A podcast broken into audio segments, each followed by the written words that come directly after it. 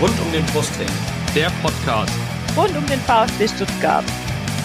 Ja, hallo, hier ist uh, Guido Buchwald. Hier ist Timo Hildebrand. Hi, hier ist Kevin Kurani. Hallo, äh, ich bin Kakao. Äh, ich wünsche euch viel Spaß beim Podcast rund um den Brustring.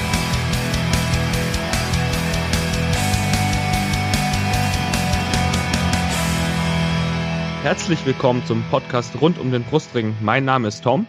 Mein Name ist Lennart. Und dies ist Folge 34. Und auch heute haben wir wieder Gäste, und zwar den Jonas, der Ed Schweigru auf Twitter, Gladbach-Fan seines Zeichens. Hallo Jonas. Hallo auch. Und den Ron, den kennt ihr unter Ed Brustring 1893 bei Twitter. Hi Ron. Hallo zusammen. Hallo. Dann ein kurzer Überblick über unsere Themen heute. Ähm, wir werden natürlich kurz auf unsere Gäste eingehen. Ähm, dann auf die Niederlage gegen Schalke, das Unentschieden in Wolfsburg und den Sieg gegen Gladbach. Ähm, natürlich mal den Ersteindruck von Taifun Korkut besprechen und ähm, auf die letzten drei Wochen zurückblicken. Weitere Themen rund um den VfB sind hier der VfB 2. Da gab es ja nun endlich mal eine Entscheidung. Und es gibt natürlich äh, weiter noch unsere beliebte Rubrik äh, zum Wahl zum Spieler der Folge. Ja, und eigentlich wollten wir heute noch viel mehr Gäste hier begrüßen, aber wie das Leben so spielt, wir wollten auch eigentlich schon letzte Woche aufnehmen, aber dann ist uns das Leben dazwischen gekommen sozusagen. Dafür begrüßen wir aber heute, wie der Tom gerade schon gesagt hat, den Jonas. Jonas, äh, du bist Gladbach-Fan. Stell, dich doch mal- stell, stell dich doch mal kurz vor. Äh, wie bist du denn zu Borussia gekommen? Ja, es ist eigentlich ganz einfach erklärt. Mein ähm, Vater und mein Onkel waren auch schon seit sie denken können Gladbach-Fans. Ich wurde dann als kleines Kind ähm, auf den Bückelberg genommen und schon nach dem ersten Spiel war es eigentlich klar äh, Borussia. Und das ist bis heute so geblieben. Sehr schön. Ja, da kommen wir auch später noch zu, zum Thema erstes Spiel. Ähm, zunächst noch mal eine andere Frage. Ich habe dich ja auch schon mal äh, vor dem einem unserer Spiele gegeneinander äh, für den Blog interviewt. Ähm, du hast selber auch einen Blog, der heißt Schwarz-Weiß-Grün und daraus ähm, setzt sich, glaube ich, auch dein Twitter-Handle Schweigcrew zusammen, wenn ich das Genau. richtig, wenn ich das richtig äh, verstanden habe, nämlich für Schwarz, Weiß für äh, Weiß und Crew für Grün. Schwarz-Weiß-Grün sind natürlich die Farben der Borussia. Ähm, erzähl mal ein bisschen was über deinen Blog. Worüber schreibst du so? Wie bist du aufs Bloggen gekommen? Ähm, ja, ich schreibe eigentlich über alles, was mich so um Borussia beschäftigt, sei es aktuelles, was mich so selber interessiert. Das muss jetzt gar kein Spielbericht sein. Es kann auch mal sein, dass ich über bestimmte Talente schreibe, über die zweite Mannschaft, wenn ich mich Taktik interessiert oder auch mal einfach über Fangeschichten. Da habe ich eigentlich mir gar kein genaues Konzept überlegt. Ich schreibe einfach drauf los. Also ist auch mein Motto, ich bin einfach Fan halt und deswegen schreibe ich einfach das, was man so als Fan halt gerade denkt. Und das bringe ich Mhm. dann halt rüber. Was war nochmal der zweite Teil der Frage? Ähm, genau, wo, worüber du im Grunde so schreibst, das, das hast du ja schon beantwortet, wie du aufs Bloggen, Ah, okay. wie du aufs Bloggen Ja, ja. geko- gekommen bist. Ja, im Endeffekt, ja, ich bin halt auch im Online-Marketing unterwegs und da ist man auch auf Content-Management-Systeme gestoßen und dann hat sich das beides halt vermischt. Interesse für Borussia und ja, das Schreiben, Content-Management-System und alles drum und dran. Mhm. So ist es dann gekommen. Mhm. Also, seit wann machst du das? Das ist jetzt seit Mai 2016. Ich gehe jetzt äh, ins, quasi fast ins zweite Jahr. Sehr schön. Ja, also quasi ein Jahr jünger als wir. Wir haben ja auch vor drei Jahren, jetzt mittlerweile zweieinhalb Jahren gestartet mit unserem Blog und dann auch mit dem Podcast. Also auch noch äh, wie wir etwas jüngere Blogger sozusagen. Ähm, ja, wir stellen an unsere Fragen immer drei Gäste. Äh, in der Vergangenheit waren das meistens oder waren es fast ausschließlich VfB-Fans, denen wir diese drei Fragen gestellt haben. Diesmal stellen wir sie dir und sie haben natürlich äh, andere, Fra andere Antworten zur Folge, die sich natürlich in deinem Fall mehr auf Gladbach beziehen. Was war denn dein erstes Spiel im Stadion? Das hast du gerade schon mal kurz angesprochen. Ja, das allererste Spiel war tatsächlich gegen den VfB Stuttgart. Ach ja. Es Wie war, passend. Äh, Hoff, ho, Das war ho, hoffen, hoffentlich nicht das 7 zu 0. Nee, nee, das war's nicht.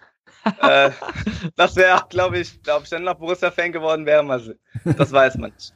Äh, nee, es war 1998. Ich weiß nicht, ich glaube im September ungefähr, es war auf jeden Fall so ein Sommertag. Äh, 3 zu 2 verloren. Damals spielte noch Toni Polster. Ich glaube, im Gegnerteam war noch so einer wie ähm, Kanell dabei, Mhm. Hildebrand war noch da. Ja, müsste, ja, war noch da. Enke war, glaube ich, sogar noch bei uns im Tor damals. Ach ja. Aber ich weiß, so ganz genau erinnere ich mich jetzt auch nicht mehr dran, aber ich weiß, dass ich den Toni Polster da ziemlich gefeiert habe, auch wenn es nicht zum Sieg gereicht hat. Also zwei Tore hat er damals für Borussia gemacht. Ja, das war mein erstes Spiel. Das finde ich, ja, das finde ich ja irgendwie interessant. Mir war gar nicht mehr bewusst, dass Toni Polster mal für Gladbach gespielt hat, weil der ja eigentlich immer so mit Köln in Verbindung gebracht wird, ne? Ja, Ja, habe Also- ich mir gerade auch gedacht. Echt interessant, ne? Gut. Ähm, was war denn dein erstes Trikot? Also mit wem drauf sozusagen, aus welcher Saison? da habe ich echt, also ich habe die Frage ja vorher gesehen, ähm, oder hast mir ja schon gestellt. Ich bin mir, der hat da echt ganz lange überlegt und äh, ich muss es irgendwann als kleines Kind bekommen haben, so dieses schwarze Diebels-Trikot. Das muss ich so mit sechs Jahren bekommen haben. Mhm. Wahrscheinlich zur Einschulung, irgendwie sowas. Mir konnte auch keiner mehr genau sagen, wann und wieso ich das bekommen habe. Wahrscheinlich als Geschenk, ne? ja, also ich denke, Geburtstagsgeschenk, Einschulung, irgendwie sowas wird es gewesen sein. Na, na cool. Und wo ist denn normalerweise dein Platz im Stadion? Also bei Heimspielen logischerweise. Also seit über zehn Jahren, schon als wir in der zweiten Liga waren damals, ähm, bin ich äh, Dauerkarteninhaber Block 14 in der Nordkurve. Und da stehe ich halt auch bis heute immer noch. Gut. Sehr schön. Dann widmen wir uns noch kurz unserem zweiten Gast, bevor wir auf die letzten drei Spiele äh, kommen. Ron, äh, du bist ja nicht nur für unser wunderschönes Intro äh, verantwortlich, du warst auch schon mal zu, bei uns zu Gast im Podcast ähm, und du hast auch selber einen Blog, äh, wie Jonas auch, also quasi ein Blogger-Treffen heute hier im Podcast. Der heißt Brustring 1893, da haben wir auch äh, letztes Mal, glaube ich, schon drüber gesprochen. Wie läuft's denn aktuell mit deinem Blog? Also eigentlich muss ich sagen, äh, läuft ganz gut. Ähm, ich bin der Jüngste im Bunde, glaube ich. Ich habe erst im Januar letzten Jahres angefangen. Ähm, von daher, ja, die Entwicklung ähm, geht, geht vorwärts. Ähm, mittlerweile bin ich so ein bisschen thematisch in die Richtung gekommen, dass ich mich äh, zunehmend um Dinge außerhalb des Sportlichen kümmere, ähm, weil da einfach ja auch gerade sehr viel passiert. Ähm, natürlich die Spiele trotzdem auch immer Teil dessen sind. Aber ja, Vereinspolitik und was dazugehört, ähm, nimmt immer mehr Raum ein. Mhm. Du hast ja auch einen Podcast ähm, gestartet, dem kann man, glaube ich, nicht äh, in einem Feed abrufen, so wie unseren, aber man kann sich bei dir auf der Seite anhören. Sag doch noch mal ganz kurz, ähm, erstmal, wo man deinen Podcast und deinen Blog findet, bevor das hier untergeht und wie du auf den Gedanken gekommen bist, äh, auch selber ähm, Sachen aufzunehmen, selber über den VfB nicht nur zu schreiben, sondern auch zu reden. Ja, der Blog ist ganz einfach unter Brustring 1893 1893.de zu erreichen. Ähm, den Podcast gibt's über Soundcloud, allerdings mittlerweile kann man den auch über die Podcatcher cool. bekommen. Also egal ob iOS oder Android, ähm, dann, wenn man uns abonniert, dann hat man die neuesten Folgen auf dem Gerät. Und ja, es war für mich eigentlich ähm, so ein Experiment erstmal, weil ich immer wieder auf Themen gestoßen bin, wo die Texte ausufernd lang geworden wären. Und da ist es einfacher, einfach drüber zu sprechen. Ähm, das habe ich einfach mal ausprobiert. Äh, mittlerweile bin ich aber schon wieder dazu gekommen, wenn ich einen Podcast mache, dass ich auch so ein kleines Transkript noch mit dazu mache, dass diejenigen, die eben vielleicht keine Podcasts hören, äh, sich nicht für das Format interessieren, trotzdem die Chance haben, sich ähm, die Inhalte dann durchlesen zu können Hm. und ähm, gegebenenfalls auch darauf dann, dann reagieren. Und ja, ähm, der Podcast heißt Nachspielzeit, ähm, soll ein bisschen eben das symbolisieren, was ich auch gerade schon gesagt habe, dass ich mich eben äh, um Themen außerhalb des Sports kümmere.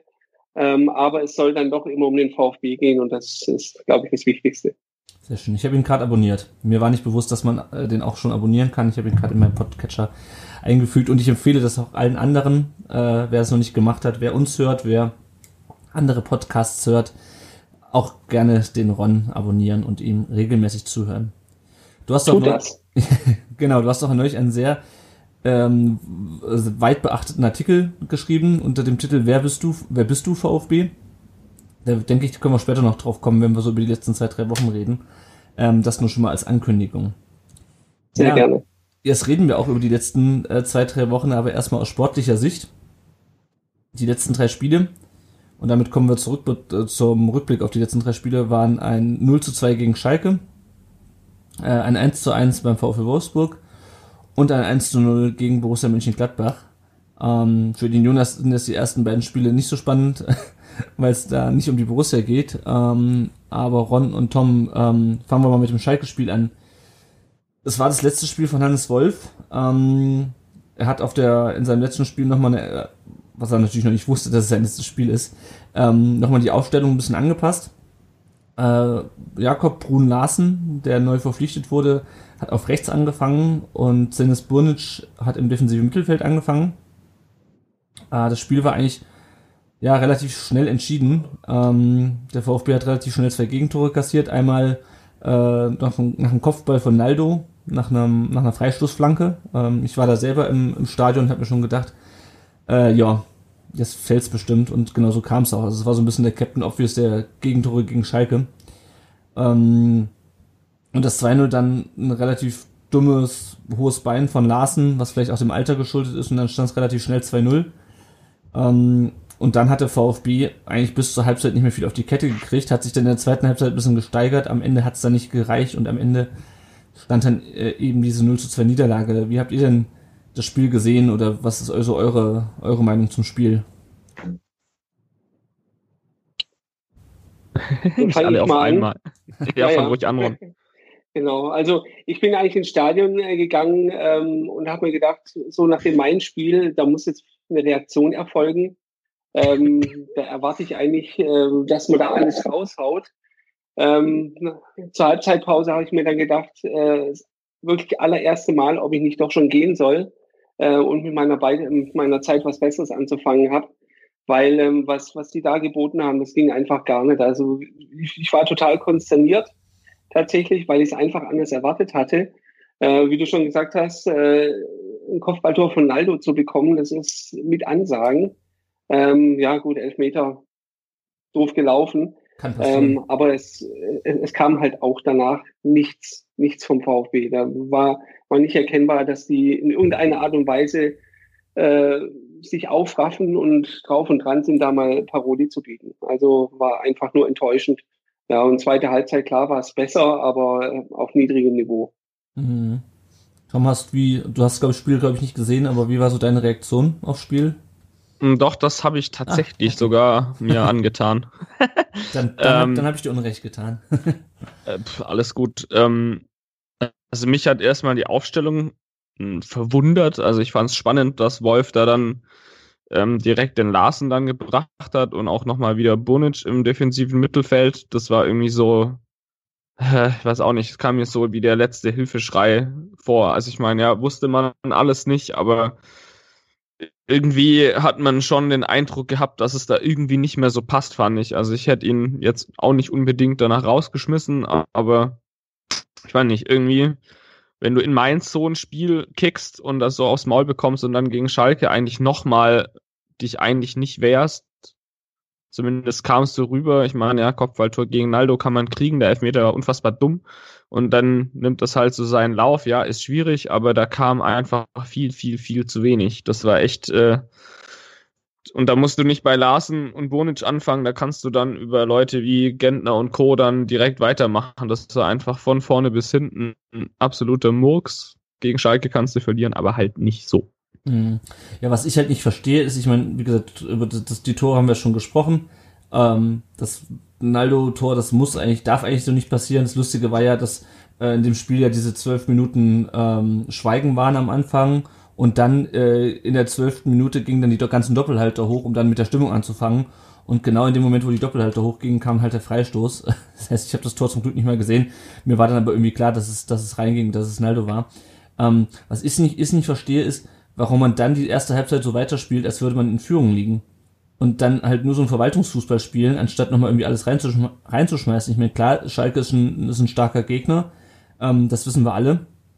Die spielen da oben mit. Ähm, die haben auch jetzt gegen, gegen die Bayern am Wochenende nicht schlecht gespielt, beispielsweise. Ähm, und es ist auch keine Schande zu Hause gegen Schalke zu, zu verlieren, aber wie du gerade sagst, Tom, halt nicht so und vor allem nicht so, nachdem man in der Vorwoche schon so abgeschenkt hat und dann so einen Nackenschlag gleich kriegt, dass man dann überhaupt nicht reagiert und einfach so weiter äh, spielt, dann kriegt man in der Halbzeitpause nochmal noch mal einen Anschiss. Und ähm, dann geht's ein bisschen besser, aber, aber auch nur, weil es halt nicht mehr schlechter geht. Und ähm, ja, so zu verlieren, ist halt echt bitter. Ähm, was die Aufstellung angeht, warum Bar auf der Bank gesessen hat ähm, und dafür Burnisch gespielt hat, das verstehe ich ehrlich gesagt auch nicht so ganz. Und du hast recht, es wirkt im Nachhinein so ein bisschen wie so eine Verzweiflungstat von, ähm, von Wolf, der da nochmal irgendwie alles reinschmeißen wollte und nochmal alles, alle Möglichkeiten ausprobieren wollte. Ähm, bei Larsen ist halt doof, dass er sich den, den Fehler dann halt äh, da zu Schulden kommen lässt. Ich fürchte so ein bisschen, dass das für ihn ähm, auf lange Sicht das letzte Spiel für den VfB war. Ähm, weil von sowas erholt man sich, glaube ich, als junger, als junger Spieler nicht so gut. Das war das gleiche bei Burnic mit seiner, mit seiner roten Karte Anfang der Saison, beziehungsweise dem Pokalspiel in Cottbus. Danach saß er ja auch erstmal draußen, nach seinem Fauxpas da. Ähm, ja, also alles in einem sehr unbefriedigendes Spiel. Und ja, im Endeffekt dann auch das, das Ende der Ära Wolf, wenn man es so nennen will, über den Trainerwechsel und wie wir darüber, äh, wie wir uns damit fühlen. Da haben wir schon vor zwei Wochen in einer Sonderfolge mit der Jenny auch zusammen äh, gesprochen. Das brauchen wir, glaube ich, jetzt hier direkt nicht nochmal aufrollen. Auch alles, was dann danach passiert ist und am nächsten Morgen. Ähm, beziehungsweise kommen wir wahrscheinlich dann gleich nochmal drauf, wenn wir über die nicht sportlichen Ereignisse der, der letzten drei Wochen reden. Ja, Habt ihr noch was zum Schalke-Spiel? Das ist jetzt auch schon ein paar Wochen her. So wie es gelaufen ist, äh, muss man, glaube ich, nicht mehr Worte drüber verlieren. Ja. Dann geht es weiter. Neuer Trainer, neues Spiel. Der VfB reist auswärts nach Wolfsburg. Ähm, Taifun Korkut hat ein paar Sachen in der Aufstellung geändert. Gentner hat diesmal als hängende Spitze gespielt. Aogo rückt von der Ausmann auf die 6. Äh, Insua und Beck spielen außen, also Andreas Beck auch wieder in der äh, Startformation, der ja gegen, der unter Wolf äh, die letzten Spiele dann kaum, kaum noch bis gar nicht mehr gespielt hat. VfB fängt eigentlich relativ stabil an, also ich habe das Spiel im, äh, im Fernsehen gesehen, live. Ähm, dann der VfB wieder durch einen individuellen Fehler in Rückstand, Beck verliert einen Ball im Mittelfeld und dann geht's ganz schnell. Äh, und dann ist der VfB eigentlich meiner Meinung nach bis zur Halbzeit völlig auseinandergefallen. Ähm, in der zweiten Halbzeit kam dann der Ausgleich durch Mario Gomez, der dann bei einer, ähm, bei einer Ecke von Tommy was, glaube ich, ähm, schießt dann Aogo Richtung Tor, Gomez hält einen Fuß rein und steht 1-1 und äh, am Ende geht dann so auch das Spiel aus. Ich muss sagen, mir persönlich war der eine Punkt gegen eine Mannschaft wie Wolfsburg, wir haben sie auch gestern, äh, vorgestern gegen Bremen spielen sehen, äh, die auch eine direkte Konkurrenz sind, mir ist ehrlich gesagt ein Punkt gegen Wolfsburg auch trotz Rückstand ein bisschen zu wenig. Wie ist es bei euch? Also ich habe das äh, Spiel nicht äh, komplett gesehen, ein bisschen mit Ausschnitten und vor allem die Zusammenfassung. Ähm, mir sind auch die Fehler von dem lieben Herrn Beck äh, aufgefallen. Ich finde es immer noch unfassbar, was der hier abliefert. Also defensiv finde ich es gar nicht mal so furchtbar, aber da geht nach vorne halt echt einfach gar nichts. Ähm, Gentner als hängende Spitze fand ich spannend. So richtig funktioniert hat's nicht. Ähm, Aogo auf der 6 ist mir nicht aufgefallen, muss ich sagen. Also ja, das Positive an dem Spiel ist, dass wir nach Rückstand nicht verloren haben und auswärts tatsächlich nochmal zurückgekommen sind und auswärts dann einen Punkt mitgenommen haben. Ähm, ja, Tommy hat mir dann tatsächlich auch ganz gut gefallen, aber wie gesagt, jetzt nur aus der Zusammenfassungssicht gesehen. Mhm. Warst du im Stadion, Ron? Nee, ähm, ich war tatsächlich auf der Autobahn während des Spiels und konnte es mal wieder äh, nach guter alter Manier im Radio hören. Ähm, äh, was natürlich, äh, und das war ein Zitat, äh, nach dem tölpelhaften Ballverlust äh, erstmal nicht so viel Spaß gemacht hat. Ähm, immerhin haben wir da noch den Ausgleich geschafft und einen Punkt geholt. Ähm, ja, von daher eigentlich, wenn man die Auswärtsbilanz äh, sich vor Augen hält, kann man schon fast zufrieden sein. Am Ende natürlich in, von der Tabellensituation her gehe ich schon auch in die Richtung, dass ich sage, ein Punkt äh, ist eigentlich zu wenig. Mhm. Ich meine, das klingt ja immer so ein bisschen vermessen, gerade nachdem wir jetzt auch so ähm, ja, bescheiden gespielt haben die letzten Wochen. Aber was mich halt einfach nervt, ist, dass wir halt diese Spiele gegen die direkten Konkurrenten nicht gewinnen. Ähm, ich meine, wie gesagt, das, das 2-1 in Dortmund, äh, gegen Dortmund war schön, jetzt auch das äh, gegen Gladbach. Ähm, das ist schön, dass wir das gewinnen, aber wenn du halt gegen Bremen verlierst, gegen Hamburg verlierst, gegen Wolfsburg jetzt halt das Rückspiel nicht gewinnst, äh, habe ich halt so ein bisschen Angst, dass, uns das, dass das so die Punkte sind, die uns dann am Ende fehlen. Weil du kannst halt nicht mit einem 2-1 gegen Dortmund rechnen oder mit Punkten gegen an den letzten drei Spieltagen oder so Geschichten. Oder wir müssen jetzt noch, wir spielen jetzt noch gegen Frankfurt, das ist die beste Auswärtsmannschaft, die haben Lauf. das wird auch nicht einfach. Oder eine der besten Auswärtsmannschaften. Also, ähm, ich hätte halt gerne in solchen Spielen einfach die drei Punkte sicher, damit ich dann sagen kann, okay, wenn wir jetzt halt ähm, gegen Gladbach beispielsweise nicht gewinnen, dann ist es halt so wild, weil wir haben die Punkte gegen die, gegen die direkte Konkurrenz geholt. Ähm, gut, aber immerhin zum ersten Mal äh, nach Rückstand, glaube ich, auch nicht verloren. Äh, das ist schon mal positiv. Ah, und es war wahrscheinlich auch zu früh, um schon zu sagen, das ist jetzt der neue, der neue Korkut VfB. Das hat ja auch, ähm, hat der Korkut nach dem Spiel auch im, im Interview gesagt, äh, als er dann gefragt wurde, ist das schon der neue Korkut VfB? Ähm, und hat dann gesagt, das ist vor allem äh, der VfB. Das hat mit meiner Person relativ wenig zu tun. Ähm, darüber, wie Korkut sich auch in den Medien äh, gibt und so, können wir, denke ich, gleich auch nochmal sprechen. Ähm, ja, also insgesamt wäre mir drei Punkte lieber gewesen. Ähm, und hoffen wir mal, dass uns das nicht hinten raus noch, äh, noch irgendwie reinreißt. Ähm, ja. Ähm, was ich noch zu dem Spiel spannend fand, äh, waren so die Aussagen vorher. Es war ja das erste Spiel unter Korkut. Und ähm, ja, auf Korkut gehen wir nachher noch ein, aber was ich, was ich lustig fand, ist, dass ich dann, oder war das vor Gladbach, ich weiß gar nicht mehr, aber dass sich dann äh, jemand wie Ugo hinstellt und sagt, ja, ähm, dass der Trainer uns nicht überfordert und irgendwie einfache Ansprachen hält, da, da musste ich echt auch mit dem Kopf schütteln irgendwie. Mhm. Also ich, ich finde es echt merkwürdig. Also man, man macht irgendwie das, das ganze Jahr über eine Vorbereitung und äh, trainiert Zeug drauf und dann äh, kommt ein neuer Trainer, der es offensichtlich einfach halten muss, weil wie soll er die Leute in, innerhalb von einer Woche erreichen? Der großartig auf Taktik machen, keine Chance. Aber das ist anscheinend dann, worauf die Spieler Bock haben oder was? Das ist so wieder mhm. dieses, ich, das, das kapiere ich irgendwie nicht. dass das dann, dann muss wieder ein neuer Trainer kommen und dann läuft es irgendwie auf einmal wieder. Das ist, ich, äh, ein Schweinesystem. Ich kapiere es nicht ganz.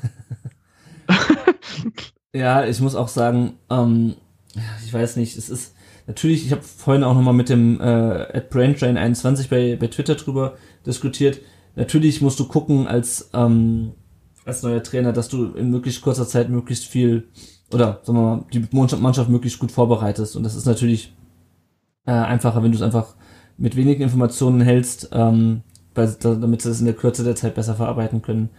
Äh, und es kann natürlich auch sein, dass gerade ähm, dass gerade Wolf dann halt versucht hat, ihm möglichst viel mitzugeben und dass das sie ein bisschen überfordert hat. Ich finde es ehrlich gesagt auch ein bisschen, auch ein bisschen problematisch, so eine Aussage, dass er uns mit möglichst wenig Informationen aufs Feld geschickt hat. Also, ähm, ich meine, gerade Aogo, der hat ja nun auch nicht erst gestern angefangen, Fußball zu spielen. Von dem erwarte ich einfach auch aufgrund der Erfahrung, dass er irgendwie in der Lage ist, auch mit vielen Informationen umzugehen, weil er halt auch einfach schon die Erfahrung hat und dann sich nicht erstmal überlegen muss, was meint denn jetzt der Trainer damit? Ja, ich weiß nicht. Ich auf die Aussagen von den Spielern äh, jetzt in den letzten Tagen können wir gleich auch nochmal zu sprechen kommen, aber ich, ich sehe es wie du, Tom. Ich fand es auch kritisch. Ich weiß nicht, Ron, was, was du dazu meinst.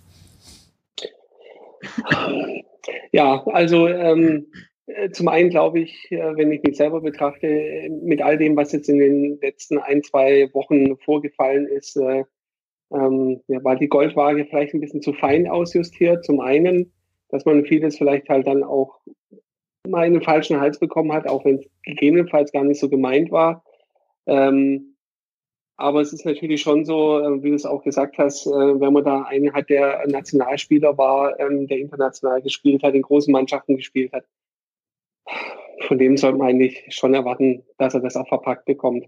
Wenn er das jetzt stellvertretend für die Mannschaft gesagt hat und da vielleicht auch den einen oder anderen jungen Spieler meint, könnte ich das eher nachvollziehen. Ähm, auf sich selbst bezogen, ja, da, da muss mehr gehen. Hm. Gut. Dann würde ich fast sagen, wir sind mit dem Wolfsburg-Spiel auch schon durch. Ähm, viel fällt mir auch ehrlich gesagt nicht dazu ein. Es war halt ähm, bemüht nach dem, nach dem Ausgleich und auch wesentlich besser als in der ersten Halbzeit, äh, wo man ja nach dem, nach dem Gegentor völlig auseinandergefallen ist. Ähm, ja, aber das halt auch nicht mehr und nicht weniger. Ein Punkt im Abstiegskampf. Gut, also wenn ihr nichts mehr habt, dann würde ich sagen, dann kommen wir schon zum Spiel gegen Borussia Mönchengladbach am vergangenen Sonntag und da können wir es auch den Jonas mit einbinden. Ich fasse nochmal kurz das Spiel zusammen. Der VfB hat von Beginn an relativ stark gepresst, ähm, hat auch früh dann das 1 zu 0 durch ähm, Gomcek, hätte ich beinahe gesagt, durch äh, Daniel Ginczek geschossen. Äh, ist dann, hat dann weiter noch ziemlich gepresst, ist aber offensiv nicht mehr so gefährlich ge äh, ge gewesen. Ähm, hat hinten auch ein bisschen Glück gehabt bei den Chancen von Gladbach. Äh, und ich finde, insgesamt hat er so gespielt, wie man es halt machen kann, ähm, wenn man 1-0 gegen Gladbach führt. Ähm, so kann man aber halt meiner Meinung nach nicht gegen, gegen Wolfsburg beispielsweise spielen. Also VfB hat es halt probiert, ähm, hat immer mal Nadelstiche gesetzt, hat aber wie gesagt auch Glück, dass hinten nichts mehr angebrannt ist. Ähm, und hat es meiner Meinung nach ins, insgesamt eigentlich ganz gut gemacht. Bevor ich jetzt äh, Ron und Tom eure Sicht aufs Spiel höre, interessiert mich natürlich, äh, Jonas, wie hast du denn das Spiel gesehen aus Gladbacher Sicht? Also ich war auch vor Ort bei diesem Auswärtsspiel, aus meiner Sicht halt. Mhm. Ähm, also aus, was das Pressing ja gerade eben schon erwähnt, äh, das auch ziemlich gut funktioniert hat und auch das 1-0 quasi eingeleitet hat. Ich hatte irgendwie das Gefühl, dass ähm, der Gladbach überhaupt nicht darauf eingestellt war. Also es wirkte halt so, also irgendwie waren alle Spieler total verunsichert, haben dann äh, die Bälle falsch angenommen oder die sind halt weggesprungen, haben sich umgedreht, wussten nicht, wo sie hinspielen sollen. Also da muss man schon Respekt sagen. Also hat Stuttgart das auf jeden Fall ziemlich stark gemacht und auch dann verdient das 1-0 geschossen. Was danach aber dann passiert ist, dass dann von Borussia überhaupt nichts an Reaktion kam, sondern halt noch mehr Verunsicherung. Dass, also in, auch im Hinblick auf die Spiele, die vorher schon unglücklich weggegeben wurden, ist das halt eine völlig falsche Reaktion gewesen. Ähm, ja, und das war dann eigentlich quasi erste Halbzeit. Es kam auch nicht mehr wirklich Gefahr. Ich glaube, nur Hazard hatte dann kurz den Ball irgendwie total vertändelt. Er hätte ihn eigentlich auch wahrscheinlich, wenn er ihn ordentlich getroffen hätte, reinhauen können. Mhm. Und wirklich die stärkste Phase kam dann eigentlich in der zweiten Hälfte, wo man dann wirklich mal eine Reaktion erwartet hatte von der Borussia da waren halt dann, ich glaube, Raphael kam rein für Grifo und da war halt mal ein bisschen mehr Druck da, nur ein Fernschuss und ich glaube, der Schuss von Raphael kam nach einer Ecke. Das war insgesamt einfach zu wenig. Und auch danach kamen auch nicht mehr wirklich viele Torchancen ran, obwohl dann halt ganz viele Stürmer eingewechselt wurden. Also eigentlich quasi alles, was wir hatten. Aber Stuttgart hat halt komplett dicht gemacht. Es wurde fast keine Lücke gefunden. Zuspiele kamen in die Mitte nicht an. Und so hat dann Stuttgart verdient diesen drei Punkte eingefahren. Also ich, ich sehe auch nicht mal, dass äh, das irgendwie für Gladbach unglücklich gewesen wäre, sondern es war ganz klar ein verdienter Sieg von Stuttgart. Und da hat Korkut und die Mannschaft, also Glückwunsch an Stuttgart, äh, einen guten Job gemacht. Mhm. Und Tom, wie, wie seht ihr es? War es ein verdienter VfB-Sieg? Also von, von der Zusammenfassung her ja. Auch wenn Gladbach dann relativ äh, gedrückt hat, so wie ich das gesehen habe. Aber ja, es muss wahrscheinlich Ron dann dazu sagen. Ich habe es leider nicht gesehen. Ich war Skifahren. also ähm, verdient war es, glaube ich, ähm, wenn man wenn man sich so die erste Phase des Spiels anguckt. Ähm, Jonas hat es ja gerade auch schon gesagt, da da war es wirklich überraschend, ähm, wenn man wenn man sich den VfB da angeschaut hat und das verglichen hat mit mit den Spielen zuvor, ähm, dass das so gut funktioniert hat. Ähm, es war sicherlich auch verdient deswegen, weil man ähm, am Ende äh, in der Abwehr ähm, ja permanent war, es aber geschafft hat, da tatsächlich nicht so viel zuzulassen. Ich meine, dass gar nichts durchkommt, äh, funktioniert auch nicht, aber ähm, die haben da schon wirklich ziemlich äh, dicht gemacht. Ähm, und wenn man sich anguckt, das äh, wurde ja dann später auch ähm, vom VfB so ein bisschen geteilt, ähm, die Laufleistung, die, die da einige Spieler hatten, die haben halt echt was runtergerissen, ja. Und das, das hast du teilweise auch gesehen. Also Gente zum Beispiel, der ist dann im Verlauf des Spiels überall mal aufgetaucht, jeden angelaufen, in jede Lücke mal rein. Ähm, und das macht sich dann natürlich auch in so einer Laufleistung bemerkbar. Ähm, und von daher, ja, zusammenfassend war es wahrscheinlich schon verdient. Ähm, aber äh, es waren im Stadion relativ lange, ja, knapp 90 Minuten, ähm, die man da nach, dem, nach der Führung dann durchstehen musste, mhm. bis man die drei Punkte dann im Sack hatte. Mhm. Wir haben ähm, auch noch eine Sprachnachricht bekommen. Äh, wir bekommen ja äh, ab und zu doch mal Sprachnachrichten an uns geschickt, die wir natürlich auch abspielen. Ähm, und das ist eine Frage vom Philipp und die richtet sich vor allem äh, an den Jonas. Ich spiele die mal kurz ab. Ja, hallo zusammen und einen schönen Abend. Mein Name ist Philipp.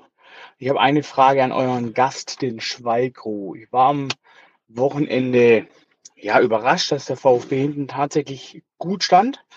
Ähm, war allerdings noch überraschter von der sogenannten Offensive, die Gladbach mitgebracht hat. Ähm, und ich bin mir auch bis heute nicht so richtig sicher, haben wir eigentlich zu Null gespielt, weil wir hinten so gut stehen oder haben wir zu Null gespielt, weil von Gladbach halt gar nichts kam, was, was irgendwie Hand und Fuß hatte und was zu einer Torgefahr führte.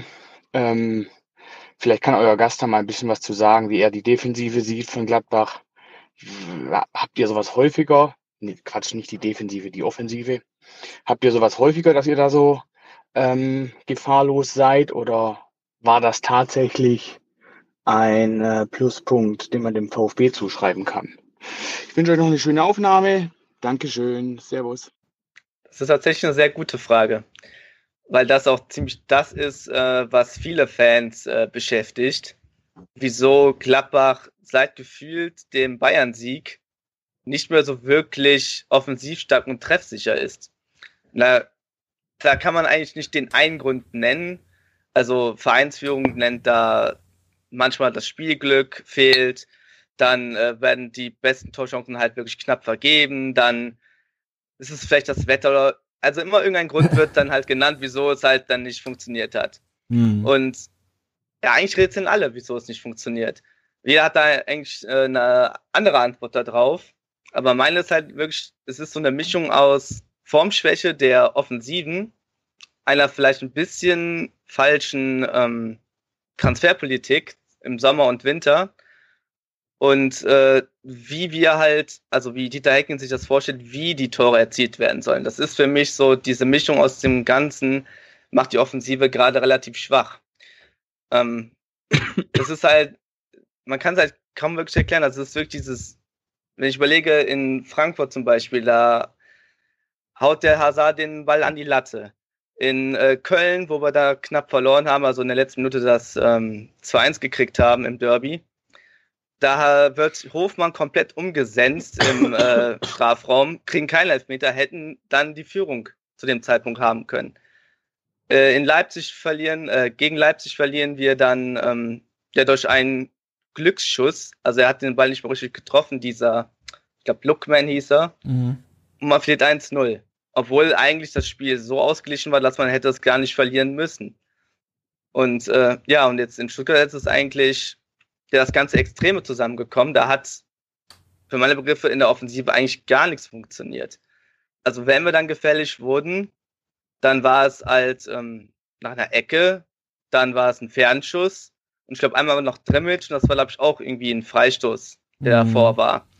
Ja, und irgendwer, halt halt, irgendwer stand mal direkt vom Torhüter frei und hatten dann so verdattelt. Ich, ja, das war der Hazard. ja, das war genau. dann auch, das sind so diese Momente, wo man sich fragt, ist das äh, Pech, ist oder ist das irgendwie eine Formschwäche der Spieler? Da gibt es halt wirklich nicht seine Antwort. Und die, ja, die meisten wütenden Fans sind nicht eigentlich sicher, es ist der Trainer. Aber das finde ich halt, also man kann ja nicht trainieren, dass der Spieler jede Torchance reinhaut. Mhm. Nur es ist leider jetzt ähm, wirklich der Fall, so dass in den letzten Wochen und Monaten einfach die Dinger nicht mehr reingehen. Mhm. Und jeder fragt sich, wieso das so ist. Und jeder versucht darauf eine Antwort zu finden, aber irgendwie, ja, Leider ist es jetzt so, dass wir in einer kleinen Krise stecken und da muss eigentlich jetzt eine Antwort her. Mhm. Und wenn man die Offensive nicht gestärkt wird, dann, ja, wo steht man dann am Ende? Würdest du sagen, dass da auch viel Pech dabei ist? Bei uns hatte ich da öfters mal den Eindruck, also es ist nicht unbedingt diese Saison, aber naja. also der, der Grad ist halt oft relativ schmal zwischen das Ding geht rein und es geht halt nicht rein und wenn es reingeht, dann läuft's. Und wenn nicht, dann ist irgendwie alles vorbei, weil, naja, es geht halt mal um Kisten machen beim Fußball, klar. Ist es bei euch auch so? Also spielt ihr euch wenigstens Chancen raus? Du hast den Lattenschuss gerade erwähnt. Ähm, wenn man das so sieht, eigentlich war Gladbach in den meisten Spielen nicht deutlich stärker. Meistens eigentlich auf demselben äh, Level. Ähm, daher, es waren meistens drei, vier Torchancen, die man pro Spiel hatte. Das war jetzt auch in Stuttgart ja so quasi so, das waren es auch jetzt nur drei oder vier. Und ich glaube auch, Stuttgart hatte auch jetzt maximal drei, vier gute Chancen. Und ja, das war's dann halt. Also dann, wenn einer von diesen drei, vier Torchancen nicht reingeht, dann verliert man halt, wenn man einen dummen Fehler hinten macht, was jetzt auch schon häufiger vorgekommen ist. Und ja, das erklärt ja das Ganze, dass man halt die Spiele dann hergibt. Wenn man halt diese, also das der lapidare Spruch, man von die Dinger nicht macht, dann kriegt man hinten halt einen rein. So dumm das auch jetzt klingen mag. Das ist halt dieser typische Spruch, der genau auf die Situation halt passt. Hm, ja, kennen wir. Also wir haben ja auch durchaus ein Offensivproblem diese, diese Saison, was sich eigentlich schon durch die ganze Saison zieht, aber wir haben uns auch halt auch wenig Chancen rausgespielt ähm, im, im Verlauf der Saison. Äh, hängt das vielleicht bei euch auch ein bisschen mit, mit Raphael zusammen, weil ich kann mich noch ans Hinspiel erinnern. Ähm, da hatte ich eigentlich die ganze Zeit Angst, dass Raphael gleich ein Tor macht. Und dann ist es auch genauso gekommen. Ähm, oder ist das mehr so ein gesamtmannschaftliches Ding? Ähm, also Raphael wird von unserem Trainer immer noch also als Kernstück gesehen. Von vielen weiß ich oder habe ich auch schon gehört, dass das er ist halt nicht mehr der Jüngste. Und äh, man kann sich halt nicht darauf verlassen, dass der Raphael jetzt ewig der Superstar ist. Und das war jetzt halt in dieser Saison halt schon der Fall, dass er, das war eigentlich schon letzte Saison so, dass er halt öfter untergetaucht ist, man ihn gar nicht wahrgenommen hat. Und diese Saison war es eigentlich auch so, wenn er jetzt mal nicht verletzt war. Es wird, man hat sich halt so ein bisschen zu sehr, also ich habe es ja gerade angesprochen, ein bisschen bei der Kaderplanung verhadert, dass man alles auf die Karte Raphael gesetzt hat. So wirkt es halt teilweise. Mhm. Und wenn er halt nicht in Form ist oder halt ähm, verletzt ist, dann fehlt halt diese eine, die eine ähm, Säule in der mhm. Offensive. Mhm. Und es gibt auch jetzt keinen wirklichen, der ihn ersetzen könnte, außer jetzt vielleicht der talentierte ähm, Michael Cuisance, von dem viele sehr viel halten. Nur halt, er ist halt erst gerade 18 geworden im, glaube letzten Jahr. Und da kann man jetzt auch nicht erwarten, dass er halt die Rolle des Raphaels übernimmt, der jetzt in keine Ahnung wie vielen Saisons immer zehn, mindestens zehn Tore geschossen hat. Mhm, mh. Und ähm, der Cuisance ist aber schon länger, der wurde jetzt nicht im Winter erst geholt, wenn ich das richtig in Erinnerung habe, ne? Der, war im, der kam im Sommer zu uns. Genau. Und im Winter wurde da nicht nochmal nachgelegt? Mm, Im Winter hat man den Eindruck, man wollte etwas machen, nur ähm, also man hatte sich dann auf einen ähm, Linksverteidiger fokussiert und nicht auf die Offensive, was jetzt auch nicht so ganz verständlich war, weil uns auch relativ viele ähm, Offensivkräfte schon länger fehlen und jetzt auch nach der, Win ja, so nach der Winterpause auch langfristig fehlen, hat man es anscheinend verpasst, da irgendetwas zu machen. Hm. Hm. Ja. Also Tom und Ron, ich weiß nicht, wie es euch geht, aber ich sehe irgendwie so ein paar Parallelen zum VfB. ich habe das auch, auch so vor. als ich euch zugehört habe, dass also von den vorherigen beiden Spielen, dass das sich fast genauso anhört wie bei Borussia. Ja, ja, ja. Nur, dass ihr ein bisschen komfortabler dasteht in der Tabelle. Ja. Richtig. Ja, wobei das jetzt auch nicht mehr so rosig aussieht, wenn man nach, ich glaube, zehn Spielen jetzt nur sieben, nur, das waren sieben Punkte geholt hat. Das ist auch ziemlich mau. Mhm. Mit in der Rückrundtabelle ist Borussia auch auf Platz 16. Ja. ja und da es sich so gleicht, äh, würde mich interessieren, wie, wie geht es denn gerade so im Umfeld bei Gladbach? Wie ist denn da die Stimmung? Puh, also, also letztes ähm, Heimspiel, also gegen RB, da gab es ja diesen ähm, Stimmungsboykott. Und das hat äh, sehr, sehr, sehr für viel Streit im Block 16, also dem Kernstück der Nordkurve, gesorgt. Also da, da ging es dann wirklich scheiß her.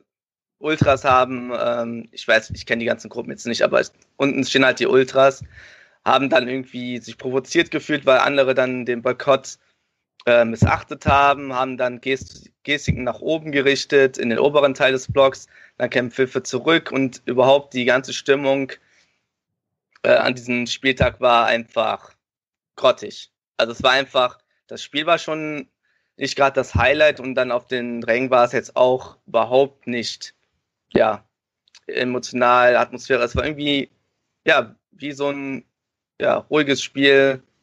Alle gucken einfach nur zu. Ich glaube, selbst die Ultras haben teilweise dann auch den komplett den Gesang eingestellt. Ja, und das, was ich dann auch feststellen durfte im, beim Auswärtsspiel, es war fast genau dasselbe ist vorgekommen in Stuttgart.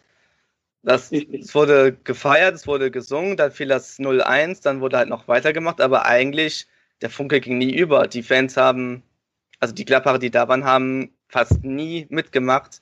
Die hatten gar keine Lust, da dieses, dieses diesen Kick halt ähm, zu supporten. es ist halt gerade ganz komisch, was äh, in der Fanszene abgeht. Mhm. Das ist vielleicht eine ganz gute Überleitung ähm, zu, zum Thema Stimmung. Äh, ich habe habe das Spiel nicht live gesehen, ich habe es mir hinterher nochmal in voller Länge bei VfB TV angeschaut. Und äh, was da hinterher auch diskutiert wurde, viel waren äh, auf VfB-Seite die Pfiffe gegen Andreas Beck. Wenn ich das richtig in Erinnerung habe, kamen die Ende der ersten Halbzeit. Äh, oder Ron? Ja, ja. Ähm, genau, und das, also und generell frage ich mich halt so, also ich hab's, war ja wie gesagt nicht im Stadion, aber so wie ich das mitbekomme, war auch auf, äh, auf Seiten der Cannstatter Kurve oder generell auf VfB-Seite die Stimmung im Stadion recht verhalten, ähm, obwohl der VfB ja eigentlich geführt hat. Ähm, ich meine, wir können noch mal kurz über die Pfiffe gegen Beck sprechen. Das, äh, wir haben ja hier vor zwei, drei Wochen schon mal darüber diskutiert, äh, wie viel, wie sinnvoll es ist, die Mannschaft nach dem Spiel äh, anzuscheißen. Ähm, da waren Tom und ich, glaube ich, unterschiedlicher Meinung. Was für während des Spiels angeht, da sind wir uns, glaube ich, einig, vor allem wenn man 1 zu 0 gegen Gladbach führt, ähm, dass die völlig unangebracht sind und dass man dann so einen Spieler auch da rausnimmt, äh, im negativen Sinne. Das geht meiner Meinung nach überhaupt nicht. Aber Ron, beschreibt doch mal so ein bisschen die Stimmung, die geherrscht hat. War das wirklich so, wie ich es jetzt gelesen habe, dass es alles so ein bisschen gedämpft verhalten war, eben weil die letzten Wochen so turbulent waren?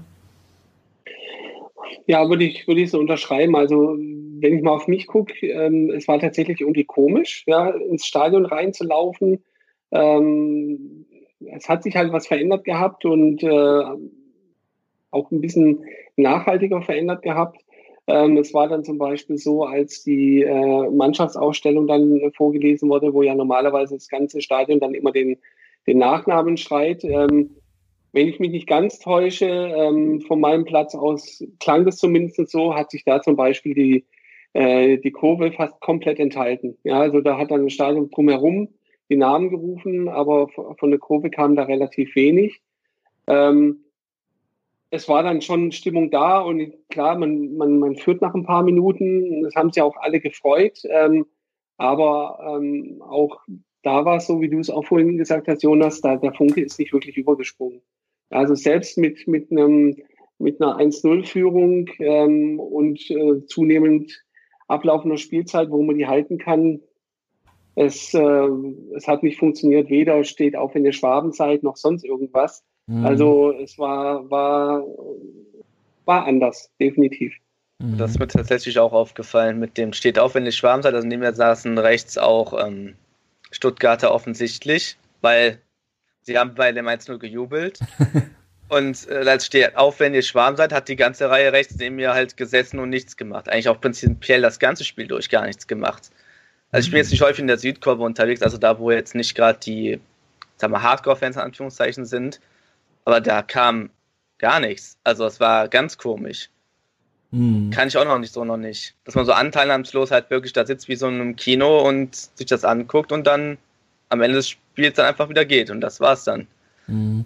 Das widerspricht ja auch so ein bisschen und damit greifen wir, glaube ich, schon ein bisschen so auf das allgemeine Thema äh, Stimmung und wie, äh, was ist in den letzten Wochen passiert. Vor, ähm, das widerspricht ja so ein bisschen der Aussage von Wolfgang Dietrich, der ja gesagt hat, nachdem es jetzt in den letzten Wochen gerade bei Facebook und Twitter und in den berühmt-berüchtigten sozialen Medien hoch herging, äh, der da irgendwie sagte, ja, ja, er würde aber viel mehr Zuspruch als Widerspruch irgendwie erfahren und ja, die Leute in den sozialen Medien, die würden ja sowieso immer nur meckern. Ähm, deswegen finde ich das ganz interessant, dass es halt nicht nur die, äh, die Vollidioten bei, äh, bei Twitter sind und bei, und bei Facebook, ähm, die da unzufrieden sind mit der Gesamtsituation, ähm, sondern offensichtlich auch das breite Stadionpublikum. Und ich meine, wo kriegst du eher einen, einen Querschnitt sozusagen des VfB-Fantums als im Stadion, wo ja jeder mal ist, vom äh, Dauerkarteninhaber zum Gelegenheitsbesucher, vom Haupttribünensitzer zum, ähm, zum Stehplatzbesucher, zum, was weiß ich, also da hast du ja alles wirklich. Und wenn da schon die Stimmung verhalten ist, trotz, obwohl du 1-0 zu Hause führst, ähm, dann liegt ja doch dann doch mehr im Argen, als dass nur die, die Twitter-Gemeinde oder die Twitter-Timeline da eskaliert. Ähm, oder wie seht ihr das? Dem würde ich mich einfach mal anschließen, ja. So ist es. Ich meine, vom Kommando Cannstatt kam ja dann auch noch äh, ein paar Spruchbänder, die in Richtung Dietrich gingen. Ähm, da wird man wieder sagen, ja, das war ja zu erwarten. Ähm, aber wie gesagt, das, ähm, das war nicht nur die Kurve, das, das ging weit darüber hinaus. Mhm.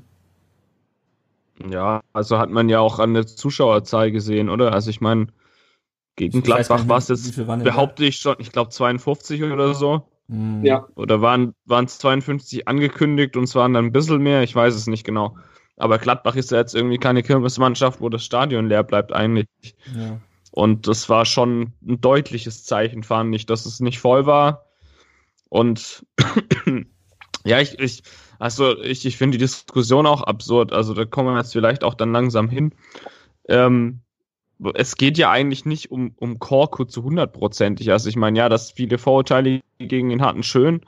Ähm, Wäre wahrscheinlich jetzt auch nicht unbedingt meine Wunschlösung gewesen, aber es geht doch eher dann drum, dass einem da das, das Gelbe vom Himmel oder das Blaue vom Himmel, sagt man, äh, versprochen wurde nach der Ausgliederung.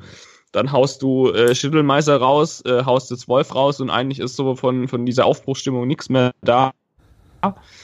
Und dagegen geht doch der Zorn dass, mhm. dass es dann halt äh, so rüberkommt, als würde man der Korkut komplett platt machen. Ja, gut, klar, wenn, wenn, wenn ich schreibe, ja, boah, äh, seit er da ist, gehe ich nicht mehr ins Stadion oder was, und das, das zeigt es sich jetzt auch klar, ist es nicht schön. Aber das hat meiner Meinung nach eher bedingt mit Korkut zu tun. Ja, sehe ich auch so. Also Posit positiv ist, dass er eigentlich nur gewinnen kann. Weil, ja. also, schlechteren Start kann er eigentlich von den Fans oder nicht unbedingt von den Fans, aber also so generell von der Situation her gar nicht kriegen. Ich habe das Gefühl, Wolf ist halt so ein bisschen, äh, nicht Wolf, Korkut ist halt so ein bisschen der, der Kollateralschaden, der entsteht, wenn man, ähm, wenn man Dietrich und, und Reschke angreift. Zumindest wird es teilweise so dargestellt. Also es ist halt schwierig zu sagen, ihr baut Scheiße, ohne damit auch Korkut natürlich zu meinen, auch wenn es natürlich keine Kritik an ihm selber ist, weil man ihm natürlich nicht vorwerfen kann, dass er das dass er den Vertrag beim VfB unterschreibt. Ähm, was ich mich so ein bisschen gefragt habe und danach interessiert mich noch die Meinung von Jonas zum Korkut. Wir hatten jetzt wieder ein Spiel, wo der VfB in Führung gegangen ist und dann relativ lange gemauert hat. Ähm, auch noch Bartstube und dann mit Kaminski noch, noch zwei weitere Innenverteidiger reingebracht hat. Habt ihr einen Unterschied gesehen? Und das hört sich jetzt vielleicht ein bisschen ketzerisch an, aber das habe ich mich auch schon in meinem Rückblick im Blog gefragt. Habt ihr, habt ihr einen Unterschied gesehen zwischen dem Spiel gegen Gladbach jetzt und dem äh, Spiel gegen Hertha, was ja vom Spielverlauf recht ähnlich war. Und damit auch zwischen den Trainern Wolf und Korkut und deren Umgang ähm, mit, der, mit der Spielsituation?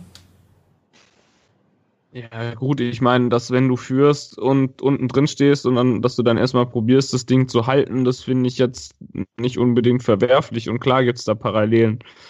Da kannst du, pardon, aber wahrscheinlich auch jeden Trainer hinstellen, den du willst ähm, wenn du der Situation bist, versuchst du das Ding halt irgendwie zuzumachen und mitzunehmen. Also man hat ja dann schon auch gesehen, ähm, dass gerade auch äh, in der zweiten Zeit hatte Gladbach ja durchaus so ihre Chancen und sind dann mal durchgebrochen.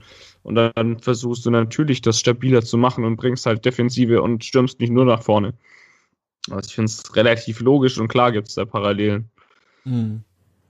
Aber was da taktisch jetzt äh, passiert, da müsste man mal den anderen Jonas einladen und äh, ihn nochmal analysieren lassen von VfB taktisch, ähm, was denn Korkut großartig anders macht als Wolf, weil da fehlt es mir wieder so ein bisschen. Ich glaube, er geht sogar eher Richtung Raute jetzt, oder? Mhm. War das nicht äh, zumindest gegen Schalke so, dass er mit Aogo als alleinigen Sechser gekickt hat?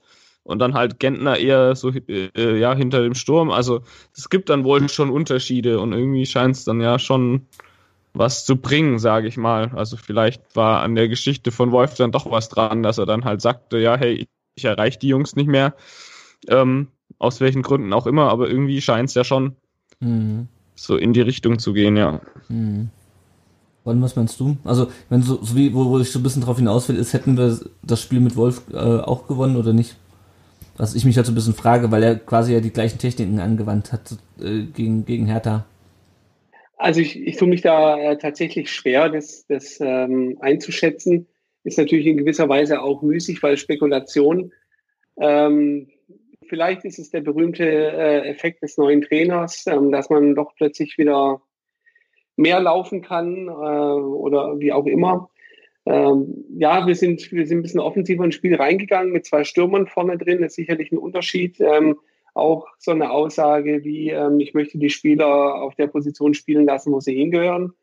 ähm, was dann halt dazu führt, dass zum Beispiel ein Pavard anfängt, äh, nicht rausgeschoben wird und dafür dann Badstube auf der Bank sitzt. Das sind, sind, sind vielleicht kleine, kleine Dinge, die geändert wurden, die in der Summe dann zu einem 1-0 gegen Gladbach führen. Ähm, aber grundlegende äh, Neuausrichtung oder sowas ähm, kann ich da jetzt auch noch nicht erkennen, was aber vielleicht auch noch ein bisschen zu früh ist, weil es sind ja erst ein paar Tage, wo äh, Korkut auch da ist. Hm. Ja, also ich denke, darauf löst auch hinaus, dass man gucken muss, ähm, wie, es, wie es jetzt weitergeht und dann bewerten kann, ob sich der Trainerwechsel wirklich ausgezahlt hat. Ähm, also was mir wirklich gegen Gladbach gut gefallen hat, war, dass Gentner weiter vorne gespielt hat. Ich sehe den sowieso eigentlich eher als Offensivspieler, denn als Defensivspieler, weil er vorne wesentlich ähm, effektiver sein kann. Ähm, ich habe das Gefühl, wenn er als Sechs spielt, dann äh, kann er halt viel Bälle ablaufen und das das, das, das äh, Offensivspiel verlangsamen. Ähm, also da hat er mir vorne wesentlich besser gefallen. Ähm, ja, und jetzt, ähm, genau, bevor wir noch zu den nächsten Spielen kommen, haben wir noch eine von Philipp, der uns auch die Sprachnachricht geschickt hat, eine Frage bekommen äh, zu Bartstuber. Ist er Hilfe für die Defensive oder eher Unruheherd, weil dauernd verletzt und die Defensive umgestellt werden muss? Ähm, ich weiß nicht, wie es ihr seht. Ich sehe ihn eigentlich, eigentlich weniger als Unruheherd, beziehungsweise ich sehe ihn eigentlich, ist nicht deswegen als Unruheherd. Ähm, wenn man sagen würde, er ist ein Unruheherd, dann vielleicht eher, weil er eigentlich den Anspruch hat, immer zu spielen. Ähm, und das aber vielleicht nicht, nicht, nicht immer kann. Also es, ist ja auch nur von der Bank gekommen gegen Gladbach. Ja, wie, wie seht ihr Holger Badstuber momentan? Ist das ein Problem, dass wir, dass er, dass wir wegen seiner wiederkehrenden Verletzung da die Defensive immer wieder umstellen müssen? Sehe ich eigentlich nicht so, glaube ich. Also, wenn, vor allem wenn Pavard im Moment so weiterkickt, ähm, der ist unfassbar stark, finde ich. Also das, was ich so bis jetzt gesehen habe von ihm, also wie gesagt, oft auch nur Zusammenfassung, aber verdammter Husten. Ähm, da sind schon ähm, Pässe dabei. Ähm, ich bezweifle, dass wir den noch lange bei Stuttgart sehen werden. Also der, der wird, glaube ich mal, wenn der verletzungsfrei bleibt, ein ganz großer. Das heißt, der wird gesetzt sein und ob man dann Baumgartel für Bartstube rausnimmt, pff, muss man gucken. Also ich, ich finde es gut, dass er ihn innen drin lässt und halt nicht Bartstube reinnimmt und dann Pavard auf Außen setzt, weil das ist dann für, oder ist für mich schon eine Entweder-Oder-Entscheidung und solange er das dann so lässt, finde ich das eigentlich, glaube ich, ganz gut. Mhm. Und dann muss sich Bartstube halt genauso durchsetzen im Training wie ein Pavard und wie ein Baumgartel und ja, wenn er das tut, dann spielt er und wenn nicht, dann halt nicht. Also er ist halt auch ständig verletzt. Also ich, ich finde Bartstube ich finde es wichtig, dass er da ist nach wie vor, aber so richtig Ansprüche kann er halt irgendwie auch nicht stellen, weil klar, er ist gut, wenn er, wenn er mitkickt, sage ich mal, aber das ist halt Profifußball, ne? Mhm. Ja. Also ich glaube auch über die gesamte Spielzeit gesehen, wenn man bedenkt, dass die Abwehr ähm, vor Saisonstart das Sorgenkind war ähm, und wir jetzt eigentlich ähm, trotz des Tabellenplatzes ja relativ gut äh, in der Abwehr dastehen ähm, und das in unterschiedlichen Konstellationen ähm, scheint es nicht ganz so äh, störend äh, sich auszuwirken, wenn er da ist oder nicht da ist. Im Gegenteil, ich glaube, er ist einfach einer, ähm, der die Jungen jetzt so mitgezogen hat oder vielleicht auch noch mitzieht ähm, und äh, die sich da in seinem äh, Windschatten sozusagen entwickeln können und von daher passt es für mich. Hm. Gut, dann steht jetzt das nächste Spiel an am Sonntag beim FC Augsburg. Die Woche drauf spielen wir dann zu Hause gegen die Eintracht aus Frankfurt.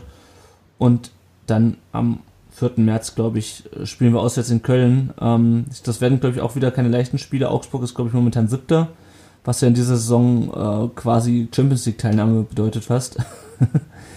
Zumindest was die Punktabstände angeht. Frankfurt ist, glaube ich, immer noch eine der besten Auswärtsmannschaften und auch die haben ja dann wiederum Köln, unseren dritten Gegner in den nächsten Spielen äh, ganz schön weggemacht am Wochenende. Ähm, also in Köln müssen wir gewinnen.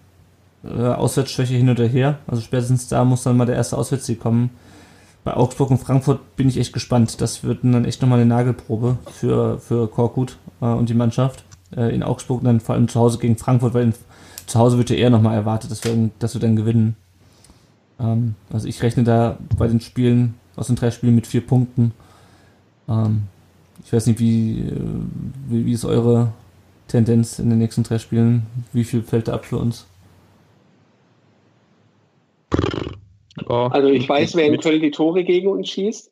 Das ist klar. Ja, ist klar. ja. Also so gegen Frankfurt rechne ich mir nichts aus. Und ähm, ja, gegen Augsburg und Köln musst du eigentlich punkten, also vor allem gegen Köln. ja. Irgendwie versuchen, Minimum vier Punkte zu kriegen. Und wenn, wenn du das aus den drei Spielen holst, ist, ist okay, sage ich mal. Aber das ist eigentlich auch schon fast wieder das Minimalziel. Mhm.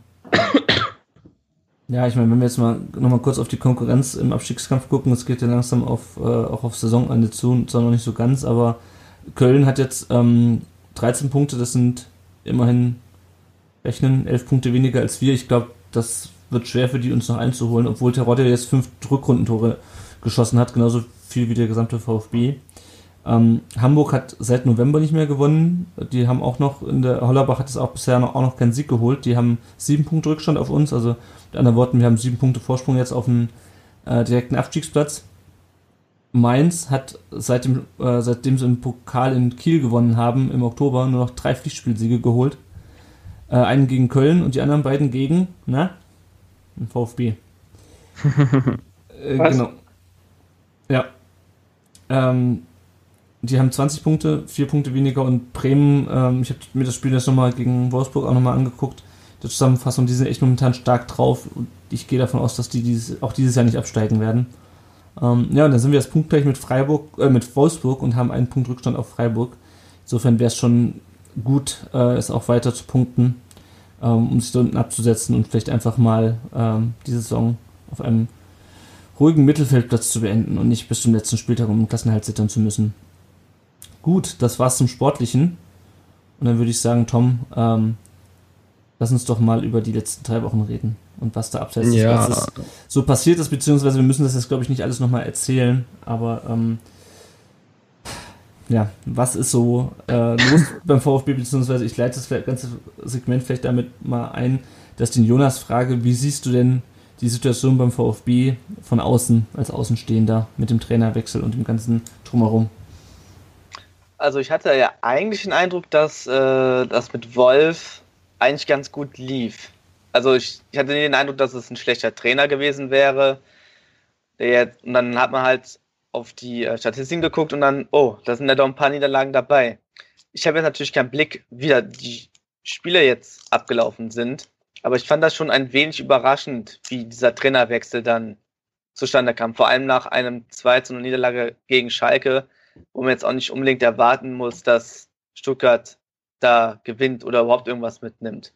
Weil Schalke ist halt einer der Top-Teams in der Liga. Und äh, als dann Korkut gekommen ist, dachte ich so, oh, oh Gott. Also er hatte ja bisher bei seinen bisherigen Stationen, ich glaube in Hannover, Lautern, Leverkusen jetzt überhaupt keine guten äh, Ergebnisse geliefert. Und da hat man auch schon so, war man so ein bisschen närrisch, ein bisschen ähm, fies. Also eigentlich, ich habe ich hab damals getwittert, dass man ja dem Hamburger SV jetzt quasi äh, den Nichtabstieg, Nichtabstieg äh, ermöglicht hat. Weil, ich weiß nicht, also wenn man auf Cockwood kommt, das war für mich einfach zu dem Zeitpunkt ein komplettes Rätsel. Mhm. Und das hat dann auch mit dem, was dann ähm, mit Rechtke war und was er dann, ich glaube, hat irgendetwas, ge- ich weiß es schon gar nicht mehr. Ich fand das all, einfach alles komplett merkwürdig, wie das abgelaufen ist. Mhm. Ja, ich glaube, merkwürdig fanden wir es auch. Wir hatten ja in der, ähm, in der Sonderfolge schon über ähm, auch die Pressekonferenz geredet, wie man auf Korkut gekommen ist. Äh, da spielt sicherlich auch ein Faktor mit rein, dass er halt aus Stuttgart kommt ähm, und dass er schon mal Jugendtrainer bei uns war. Ähm, ja, ähm, Das ist auch das, das schlimmste Nicht-Argument übrigens. Also, das, das ist bei Korkut ist es ein Argument, bei Beck ist es ein Argument. Äh, die stellen sich bei uns seit Jahr und Tag immer hin so, ja, was habt ihr denn gegen den? Das ist doch ein echter Stuttgarter. Äh, ohne Scheiß, es ist mir scheißegal, woher die kommen. Ich will, dass der VfB erfolgreich ist. Das ist ein angenehmer Nebeneffekt, wenn die aus Stuttgart kommen. Das ist sehr schön. Aber ich stelle doch nicht Leute ein, weil sie aus Stuttgart kommen. Vielleicht rede ich jetzt auch so, weil ich halt eben nicht in Stuttgart wohne und vielleicht fehlt mir jetzt dann auch dann der Stuttgarter Lokalkolorit oder was. Aber hackt's eigentlich komplett. Also ich, ich kritisiere einen Spieler wie Beck und kommen dann als, bekommen dann als Argument dann um die Ohren geknallt, ey, das ist doch ein echter Stuttgarter, das, du kannst gegen den nichts sagen. Also was ist das denn? Das mhm. ist dann, dann liefert mir doch Argumente dagegen und nicht, ja, aber das ist doch ein echter Bur von uns. Ja, super, schön. Freut mich. Ja, in Gladbach war das lange Zeit auch so der Fall, dass man immer auf Brussenblut gesetzt hat und das hat nichts wirklich gebracht. Also wir hatten ja Holger Fach, Ewald Lien, äh, die waren bei uns Trainer. Das hat der Horst Köppel, der war auch der Beste von allen. Das hat irgendwie alles nie funktioniert. Mhm. Man kann dann auch sagen, ja, das sind alles Gladbacher, aber es hat uns im Endeffekt nichts gebracht. Hatte alles war andere Gründe, aber es hat uns nichts gebracht. Mhm. Ist vielleicht auch so ein bisschen das Schicksal von Traditionsvereinen. Ähm, gut, ich meine, Korkut ist jetzt nicht Teil irgendeiner Meistermannschaft, ähm, aber nichtsdestotrotz sagt man dann halt, ach ja, der war doch damals schon da und äh, ich glaube, der hatte zu dem Zeitpunkt, als er verpflichtet wurde, äh, oder jetzt wahrscheinlich immer noch eine Wohnung in Bad Cannstatt. Ähm, und ähm, ja, also ich, ich sehe jetzt ähnlich wie Tom. Ähm, ich weiß nicht, Ron, wie du äh, das wahrnimmst, äh, aber dieser immer so dieses, diesen lokalen Bezug betonen, das macht natürlich für den VfB schon irgendwie so ein bisschen Sinn, ähm, sich als lokaler Verein irgendwie zu, ähm, zu präsentieren, aber man kann es halt auch übertreiben. Und wenn ich mir überlege, dass wir mit dem äh, Leonberger Dutt und dem, wo kam der Zorniger her? Oder aus Mutlanger. Aus Mut und dem Mutlanger äh, Alexander Zorniger und dann mit dem gebürtigen, ich glaube Ludwigsburger ähm, Kramny äh, abgestiegen sind, dann dann fehlt mir der Grund irgendwie äh, dann das zu, so zu betonen, diesen diese diese lokale Verbundenheit oder diesen diesen lokalen Ursprung. Ähm, da hat es mir eigentlich ganz gut gefallen, dass wir halt mit Schindelmeiser und Wolf, ohne da jetzt machen dieses krasse gut Schindelmeiser, gut Wolf, böse Reschker, böser, böser Korkut aufmachen zu wollen, dass wir halt da Leute hatten, die null Bezug zum VfB hatten. Also der größte Bezug von Schindelmeiser war, dass er in Hoffenheim gearbeitet hat und die im gleichen Bundesland äh, liegen wie, wie, wie Stuttgart. Ähm, dass die halt überhaupt kein, und die hatten halt überhaupt keinen Bezug zum VfB und das hat mir echt gut gefallen, auch wenn das natürlich auch nicht jetzt ein Erfolgsgarant ist, dass man jemanden holt, der überhaupt keinen Bezug zum Verein hat, aber irgendwie ja, das ist schwierig. Ich muss ja. schon nochmal korrigieren. Also, ich habe ja gesagt, wir hatten das damals gehabt, dass wir ganz viele Borussen ein, äh, auf der Bank hatten. Wenn ich jetzt heute überlege, Dieter Hecking hatte Borussen-Vergangenheit, Max Eberl, Steffen Korell, Markus Hausweiler, die sind alle im Hintergrund tätig. Dann haben wir den Vizepräsidenten Rainer Bonhoff, der ist auch Ex-Borusse. Äh, Hans Meyer, Ex-Trainer. Wir haben im Jugendbereich Ari van Lent noch, das war auch ein damaliger Stürmer. Wir haben Oliver mhm. Neville noch als Trainer. Das sind eigentlich alles Ex-Borussen, die auch ihren Job dann auch gut machen. Also es geht auch beides. Ja, wobei ich auch jetzt, ja. äh, gerade im Nachwuchsbereich hast du ja generell immer auch viele, ähm, viele, viele, viele ehemalige Spieler auch. Ja, ich hoffe, dass der, also den Stranzl hat jetzt gerade nicht, dass der mal vielleicht ein Trainer für Borussia wird, dieser Martin Stranzl, der einfach diese Aura hat. Da hoffe ich schon irgendwie drauf. Ist ja auch, glaube ich, Stuttgarter, hat er auch, ja, in Stuttgart hat er auch gespielt. Genau, hat vorher, vorher, beim, vorher beim VfB gespielt. Ja. Ron, ich glaube, du wolltest was sagen, oder? Ja, also vorweggeschickt vielleicht auch nochmal, weil es auch so viel eine Diskussion war. Ähm, ich wünsche ja persönlich dem Teil von Korkut wirklich alles Gute. Ich hoffe, er hat hier Erfolg. Ich glaube, er hat in der Vergangenheit auch äh, an der einen oder anderen Station mal Pech gehabt mit den Umständen. Ähm, da ist es wahrscheinlich Kindergarten, was wir hier gerade beim VfB erleben. Ähm, aber ansonsten ist es natürlich völliger Unsinn, äh, aufgrund der Herkunft irgendwas ableiten zu wollen. Ähm, das wird ja dann auch nur nach vorne gezogen, wenn man es gerade braucht, ja, weil äh, der größte Teil des Kaders ähm, hat Stuttgart das erste Mal gehört, als ein Scout auf der Tribüne saß. Ähm, ob jetzt ein äh, Herr Reschke aus dem Rheinland kommt oder wie auch immer, ist doch völlig egal. Hauptsache die Arbeit, die sie hier machen, passt. Ja, sehe ich ähnlich. Ja, vielleicht sollten wir an dieser Stelle, ähm, weil wir ja schon mehrmals betont haben jetzt, dass ähm, wir eigentlich an Korkut nicht so wahnsinnig viel auszusetzen haben, dass sich dieser Shitstorm eigentlich eher an, ähm, an Reschke und Dietrich entzündet. Äh, vielleicht nochmal ganz kurz eine zweite Sprachnachricht einspielen, und zwar von Benny. Äh, Benny, der uns mal als Tapete äh, bei iTunes äh, rezensiert hat äh, und so muss auch einen Schal äh, geschenkt hat. Ähm, da war ich irgendwann letztes Jahr mit ihm in Kontakt. Der hat uns einen Schal geschenkt, beziehungsweise mir geschickt. Äh, es ist ein Krombacher Schal, glaube ich, so, so, so ein äh, Sponsorenschal und da haben Toni Sunic und, wenn ich es richtig in Erinnerung habe, Kostic drauf unterschrieben. Ich muss ihn nochmal fragen. Aber auf jeden Fall vielen Dank nochmal an dieser Stelle an Benny für diesen, für diese Spende an den Podcast, für dieses Geschenk. Und ich würde jetzt mal gerade nochmal seinen, ähm, seine Sprachnachricht abspielen, die er uns geschickt hat. Äh, da geht es nämlich auch ums Thema Reschke und äh, Korkut und Dietrich. Hallo Jenny, hallo Tom, hallo Lennart. Ich möchte mal meinen Senf dazugeben zum letzten Wochenende und alles, was passiert ist. Ja, was soll man sagen? Ich bin sehr frustriert über die, was da gerade abgeht beim VfB. Ich habe irgendwie jetzt seit kurzem echt keinen Bock mehr auf den Verein. Vor allem, was da alles läuft. Für mich gehört der Reschke und der Dietrich in Neckar geschmissen. Und da soll mal ein Gescheiter hin, der nicht so darauf bedacht ist, Macht auszuüben einer, der den VfB liebt und gern hat und vielleicht mal selber in der Kurve stand. Von mir aus auch der Hitzelsberger, vielleicht kann der das machen. Ähm, des Weiteren, Korkut ist für mich eigentlich ein Bauernopfer. Der wird jetzt halt äh, dahingestellt, kriegt von vielen Fans, von mir auch, äh, Sachen an den Kopf geworfen und ich glaube, der kann gar nicht so viel dafür. Seine Referenzen sind natürlich nicht so gut. Wie ihr vielleicht wisst, ähm, aber er kann, glaube ich, am wenigsten dafür. Ähm, also, meine Idee, was, glaube ich, das Beste wäre, ich bin wahrscheinlich damit alleine, Reschke und Dietrich ab in Neckar mit denen und dann einen gescheiten Mann dahin pflanzen, Schindelmeiser und Wolf zurückholen. Die zwei Jungs reißen das mit dem dritten im Bunde, der unbekannte Präsident, wer auch immer das sein soll. Das ist wahrscheinlich ein unerfüllter Traum. Ja, was mich auch noch wundert, keiner spricht eigentlich so über die Mannschaft.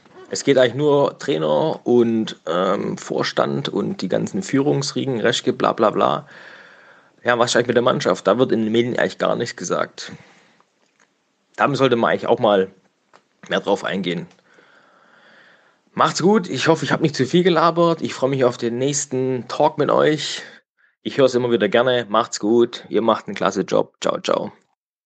Ja, das ist die Sprachnachricht vom Benny, der äh, Reschke und Dittrich gern in den Neckar schmeißen möchte. Ich glaube, dass ihr so einen großen Fluss habt. Ja. Weil den Gladbach gibt es zum Beispiel schwer. Aber vom Prinzip her hat er recht, finde ich. Also mal mhm. davon ab, dass äh, Schindelmeister und Wolfner zurückkommen werden, aber ja, und das Leute, schon Leute auch, in, Neckar, in Neckar schmeißen auch nicht nett ist, aber sich sehr schön ja, anhört, schwäbisch. Symbolisch, die können ja wahrscheinlich schwimmen, hoffentlich. Ja. Ähm, aber es ist schon so, es, es ist schon krass eigentlich, was da jetzt wieder von der Mannschaft weggenommen wird. Vielleicht ist es auch notwendig, wir hatten es ja schon mal weiß gar nicht mehr nach welchem Spiel, als sich Gentner dann hingestellt hat und irgendwas fabuliert hat, wo ich auch dachte, ja, er hat schon irgendwie recht damit, es bringt nichts auf die Mannschaft einzuhacken. Auf der anderen Seite, ja, mein Gott, ich meine, wenn man die nicht in die Pflicht nehmen darf, auch jetzt mal im Hinblick auf die Aussagen, die Beck, Ginczek, Aogo in letzter Zeit getätigt haben, finde ich schon merkwürdig.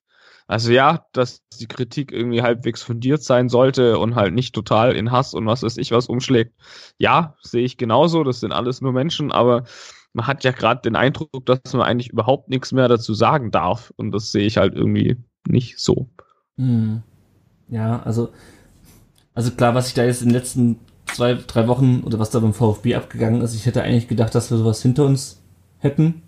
Ich dachte eigentlich auch, dass wir Trainerwechsel mitten in der Saison hinter uns hätten ähm, es ist schon krass. Also da habe ich wirklich, ich glaube der der Frankie, ähm, der Frank Reit, der hat es, was hat der, äh, wie hieß das, der Titel von seinem Blogartikel heute, äh, Brustring Burnout.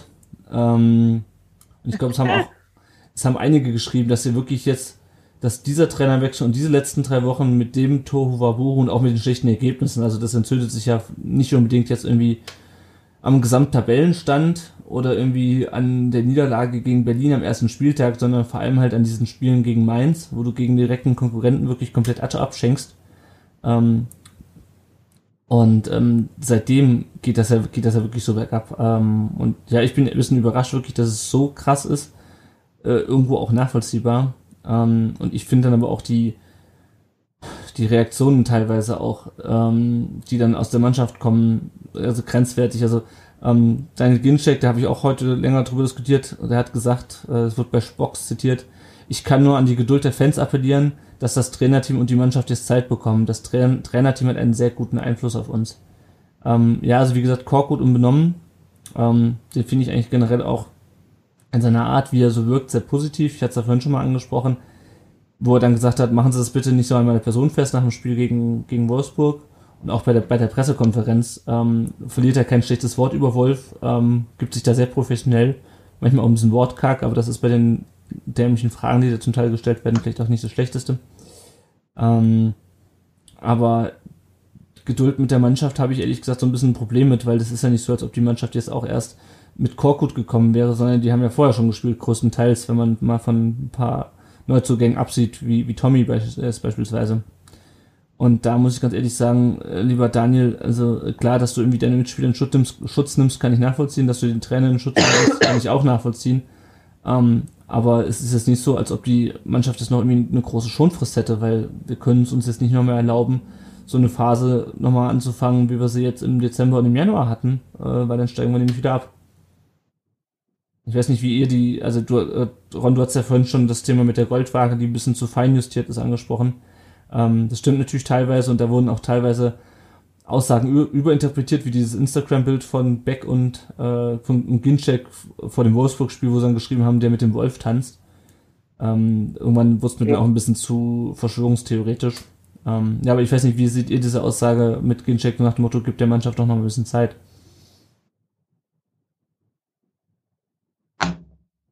Oder ihr also grundsätzlich, grundsätzlich ähm,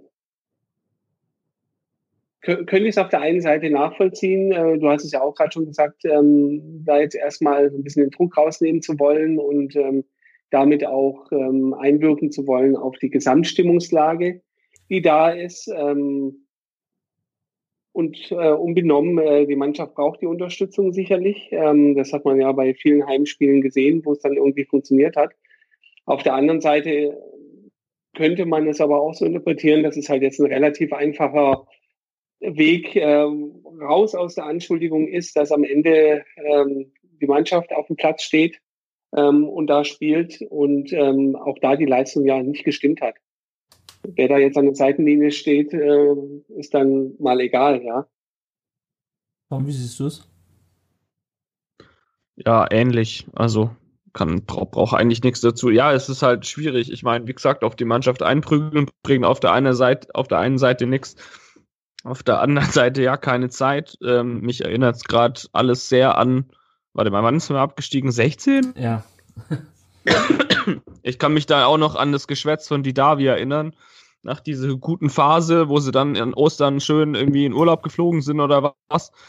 Ähm, ich habe keinen Bock mehr darauf. Also ich, ich braucht keine Mannschaft mehr, die, die man da irgendwie dann Urlaub gewährt, bla bla bla und kein Druck und bloß alles Ei Tai Tai und äh, Hauptsache der Fraß äh, irgendwie im Restaurant schmeckt, das geht mir auf den Sack.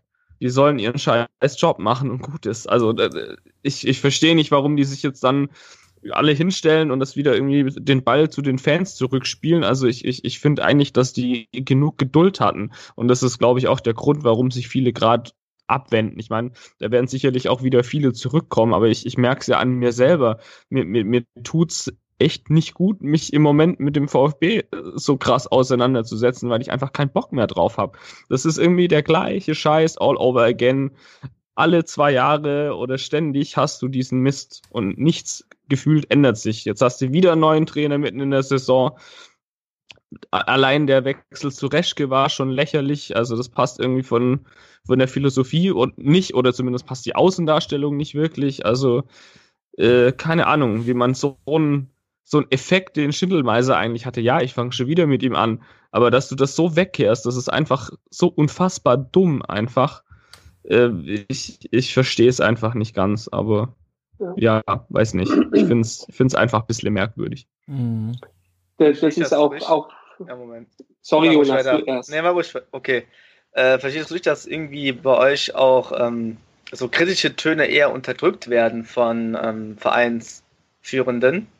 Da, also, also, ich habe nicht alles bin also, komplett ja, gerade das ist das ist ja gerade das eigentlich, was es ist. Es ist so, so lächerlich. Da wird dann irgendwie Wolf mehr oder weniger ja eigentlich geschmissen, er ist dann zu Pseudo zurückgetreten, wie auch immer.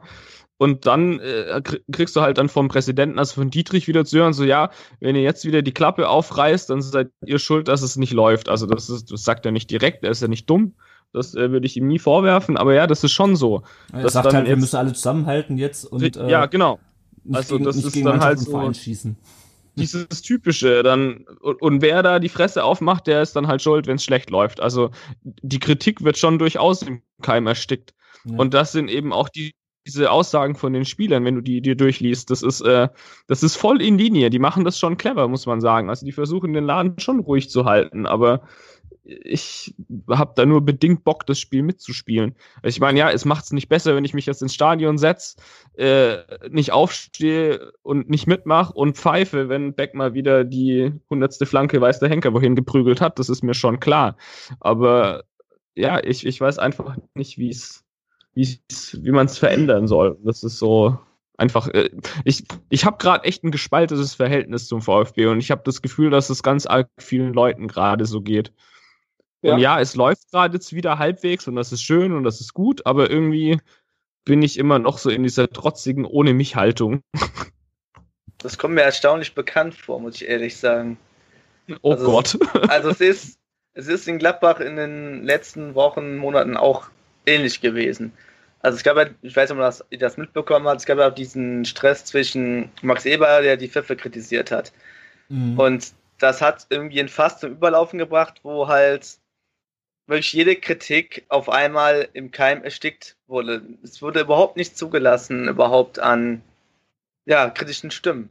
Es wurde halt abgeschmettert. Man hat nicht mehr auf die Fans gehört, die auch mal ähm, Sorgen genannt haben, selbst als Max Eber in einem Podcast darauf ähm, speziell angesprochen wurde, da war auch eher so eine abwehrende Haltung. Man wollte sich gegen diese Kritik komplett verschließen. Man hat sie, er hat sie fast gar nicht angenommen.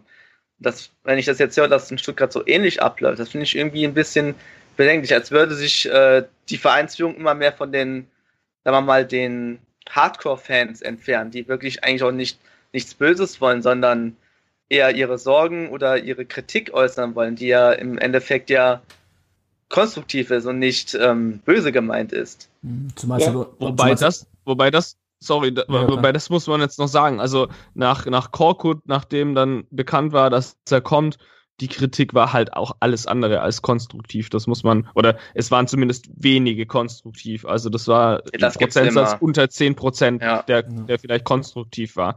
Also von dem her ich kann es irgendwo zumindest schon nachvollziehen.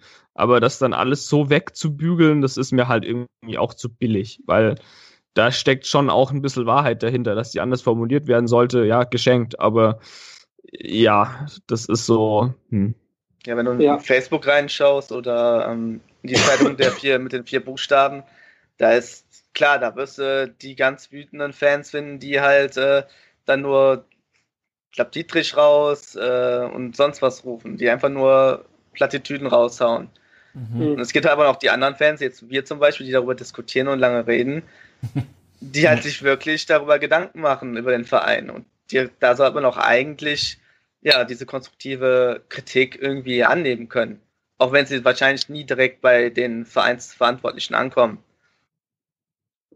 Also ich sage mal, in, in meinem Fall mit dem vorhin erwähnten Artikel, den ich da geschrieben hatte, kann ich sagen, dass er angekommen ist, ja, ähm, über, über Twitter-Reaktionen, die haben es gelesen.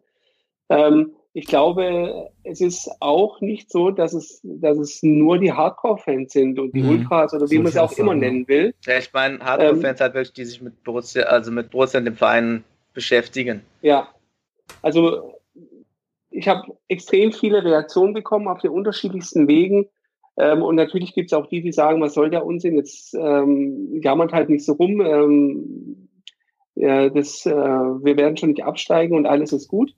Ist auch fein, äh, wenn das deren Meinung ist, aber viele, und es sind eben auch Leute, die nicht mal notwendigerweise ins Stadion gehen, sondern einfach sich so mit dem VfB verbunden fühlen, die kamen dann halt auch noch und gesagt, hey, das spricht mir aus der Seele das, was da gerade abläuft, das ist nicht mehr mein VfB, ich erkenne den VfB nicht mehr wieder.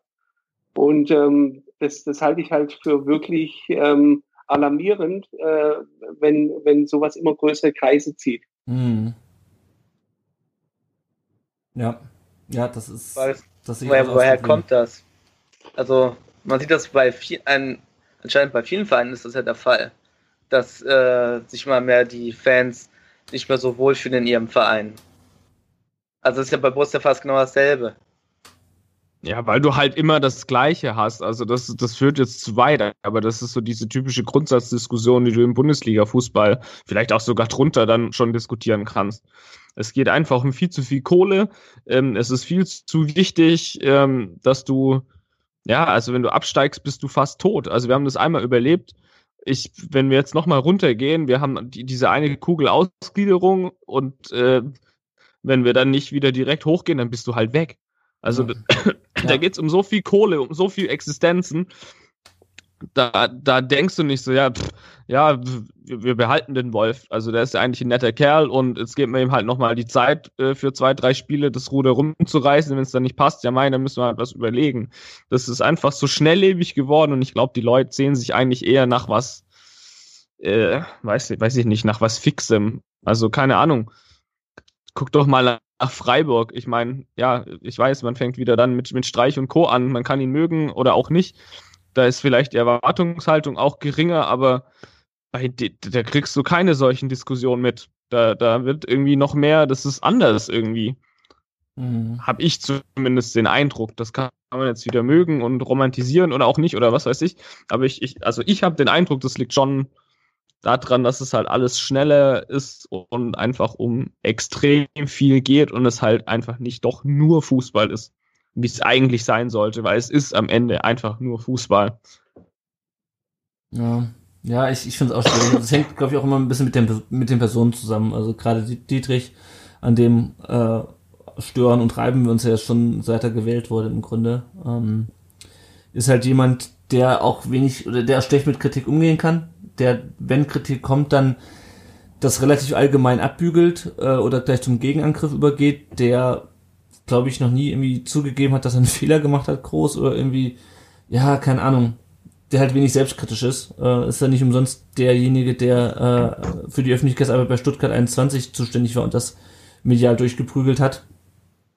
Ähm, ja, das wie gesagt, wie Tom schon gesagt hat, das ist natürlich ein, ein großes Fass, das man da aufmacht. Das äh, hängt auch damit zusammen, dass, dass halt diese Ausgliederung äh, aus Vereinssicht durchgebracht werden sollte und äh, du halt auch entsprechend einen Präsidenten brauchst, der das halt auch kann.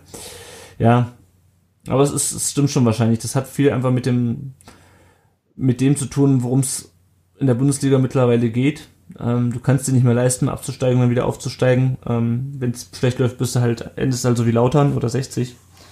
Und ähm, ja, da werden dann halt auch vielleicht mal kurzsichtige Entscheidungen getroffen oder kurzfristige. Also ich hoffe ja, dass wir jetzt mit Korkut vielleicht eine Ära der Kontinuität beginnen und der in drei Jahren immer noch Trainer ist. Aber ich glaube halt, also ich weiß ja nicht, äh, Jonas, bei euch war das ja zumindestens, was die Trainer anging, relativ konstant. Also ihr habt ja jetzt Hacking, davor war es, ähm, ach scheiße, wie, wie hieß er? Äh, da war Schubert da. Genau, Schubert und, und davor Favre, wenn ich es richtig in Genau. Und die waren ja eigentlich relativ lange. Also ich meine, nur mal zum Vergleich, der VfB hat jetzt seit 2015, also seit dem Februar 2015, vor drei Jahren hat er sieben Trainer gehabt.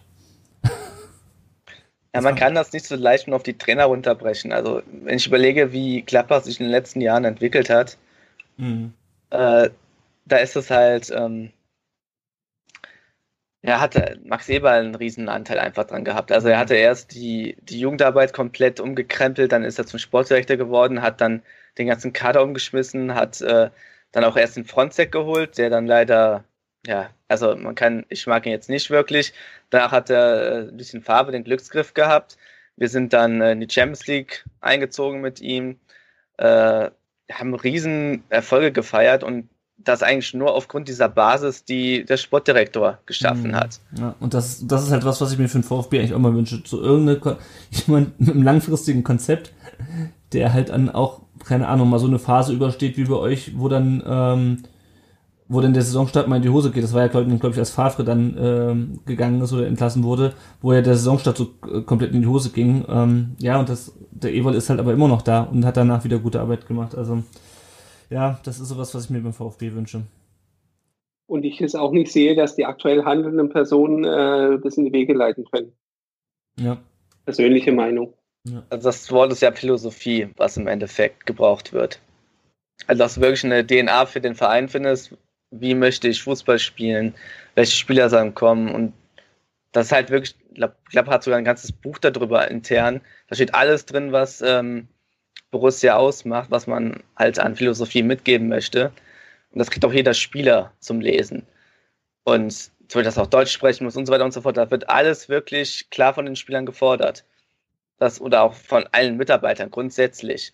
Dass er wirklich diese eine, ja, diese Fohlenelf-DNA halt bei jedem mhm. ankommt das ist halt beeindruckend, dass Max Eber das halt so dermaßen durchgesetzt hat in wirklich kurzer Zeit. Das war ja wirklich beeindruckend. Und dass halt auch so viele Talente dann hochgekommen sind, Talente verpflichtet werden. Das macht inzwischen Borussia aus. Man ist teilweise echt stolz, wenn man dann sieht, dass Marc-André Ter Stegen beim FC Barcelona spielt und aktuell von vielen als der Welttorhüter gehandelt wird. Das ist auch manche andere Vereine würden dann sagen, wieso ist er jetzt zum Barcelona gegangen? Wir, also ich glaube, die meisten Klapper sind einfach nur stolz, dass er beim FC Barcelona spielt. Das ist einfach, ja, diese Folie haben die meisten halt wirklich aufgenommen, auch Fans halt. Mhm. Ich glaube, der VfB hat das exakt mit einem Spieler, das ist Kedira. Und das ist auch der letzte, bei dem es so war, behaupte ich mal. Ja. Zumindest würde es mir jetzt bei keinem anderen auffallen. Und der ist uh, Kostet spielt beim HSV geil. Äh, mhm. Äh, es gab einfach kein, sorry, kein Spieler mehr danach der, mhm. wo, wo du wirklich dachtest, so geil, das ist einer von uns oder so. Ja, und Kedira ist wann gewechselt? So 10? Irgendwie sowas. Mhm, kommt hin. Ja, und wir haben noch Marco Reus. da, da haben wir, hatten wir auch einen super Glücksgriff. Also an die Zeit, wenn man da zurückdenkt, wow, das war schon Hammer. Auch Dante damals. Ja, das war schon eine geile Truppe. Bist du zufrieden jetzt mit, mit Eberl und so zum Beispiel? Also das, das ist ja wohl schon eigentlich einer, der, der ziemlich gut zu euch passt, oder?